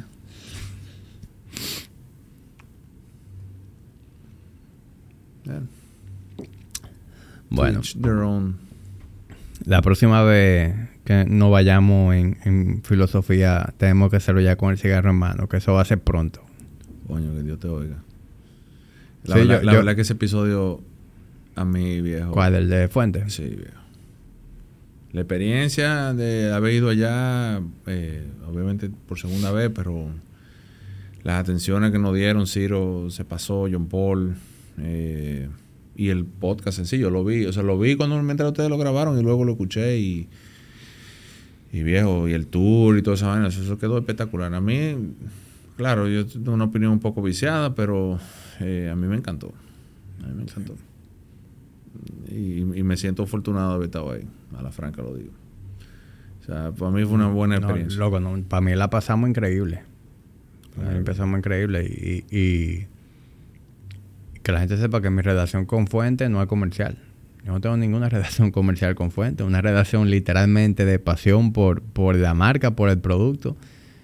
Eh, lo, lo que lo hace eh, todavía como que una experiencia mucho más real, más genuina. Yo solo fumo fuente. Y, y a mí nadie me, me paga nada por eso. Y, me han hablado muchísima mierda por yo decir que yo no me fumo fuente. Eh, no me importa tampoco. Eh, y, y eso era antes de yo ni siquiera conocer a nadie ahí. Eh, John Paul no trabajaba ahí, ya yo estaba en esa actitud. Y es porque son cigarros buenos. Y, y ahora más. Con, cuando entonces tú recibes ese trato. eh, y tampoco es que yo soy nadie, ¿entiendes? O sea, no hay razón. Esa compañía no le va a pasar absolutamente nada si Jorge García deja de fumar fuente. Absolutamente nada le va a pasar. Yo creo que nadie se fuma un fuente porque Jorge García se fuma un fuente. Entonces eso no importa.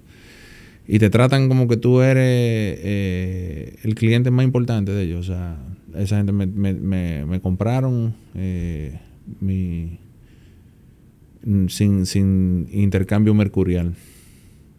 Y después que tuve el proceso y, y, y toda la cosa con más fe, eh, sigo fumando solo fuentes. Y más ahora que la FDA dijo que no da cáncer. Atención, Romina Serga. Y Eliomar. Y el humano. Gracias. Bueno, George, antes de que cerremos el episodio, ya tú me dijiste que tú no, no tomas, no estás tomando alcohol, pero quiero tener este obsequio contigo. Me lo veo. No El- tomo el- alcohol siempre. El vino duro de hoy es un Villantinori. Este, este es un vino de la Toscana. Yo sé que tus raíces son italianas, así que Sí. te lo traje por esa razón. Oh, gracias, hermano. Eh, disfrútalo, Paul, eso va disfrútalo muy bien con- con, una carnita. ¿eh? disfrútalo con un, una buena ensalada y, y tofu. Gracias, hermano. Gracias. Eh, Muy apreciado. Bueno, hermano, gracias por, por venir. Yo, yo estoy Yo bastante encantado de venir. conforme con, con la conversación. Eh, creo que estoy consciente de que ese tema de la proteína y cosas se puede tornar un poquito técnico, pero también yo estoy consciente de que tú hiciste un esfuerzo extraordinario en allanarlo, en que fuera lo más digerible posible. Yo creo que está bien. Eh, yo también. Pero tú sabes, un- uno tiene un... ¿Cómo tú te lo encuentras, Mikey? Bien, digerible. Se sintió un poco pesado, pero después empezó a digerirse más, más sencillo. Sí. Es, es que es pesado el tema. Ya veremos el feedback de- Es pesado. es Ya veremos el feedback de la gente, pero como hay tanta gente esperando que tú vengas al, al podcast, pues creo que con el- la simple razón de que tú te hayas sentado ya eh, Coño, fue, gracias, fue algo Gracias. importante. No, y ojalá si, si algún día la gente dijera como que si quieren que yo hable de algún tema específico también. Porque yo fui, yo te tenía, yo, porque la verdad es que yo tenía mucho tiempo pidiéndote a ti hablar de este tema, porque a mí me parece interesante. Eh, yo no sé si a la gente le va a gustar, pero eh, yo me abro a hablar, si lo manejo el tema, pues a alguien le interesa algo, yo con mucho gusto pues vengo, ¿no? Bueno, no hemos visto un tema que tú no manejes dentro Ay, de la medicina. Hay, temas, hay de todo. Pero si está dentro de mi capacidad y a alguien le interesa algo Sí, pero a, a mí, a mí personalmente me gusta alternar a los Jorge que vienen. Al médico, al pensador. Al médico, al pensador. Así que la próxima vez tiene que venir el pensador. Tú sabes que te dije que quiero diseccionar la película de Bill Burr, la de eh, Old Dads. Eso hay que hablarlo. Esa película a mí me gustó mucho. Y no tanto por la comedia, porque sí, me reí. Me- eh, pero más como por esa parte de... Digamos que de, de poner de- gráficamente la- una realidad que estamos viviendo. Que la gente lo, lo puede ver como absurdo en la película, pero no es absurdo. O sea, eh, estamos así de que, de que todo realmente... Es que ya estamos así, viejo. Esa película lo que hizo fue ponerme... Yo no me reí ni un chin en esa película. Cuando dijo que, que le salían balbos a los carajitos a los cinco años. Eso sí me dio risa. Pero después de ahí no me reí más nada. Yo me sentía identificado. Nada más me faltaba ser colorado y calvo.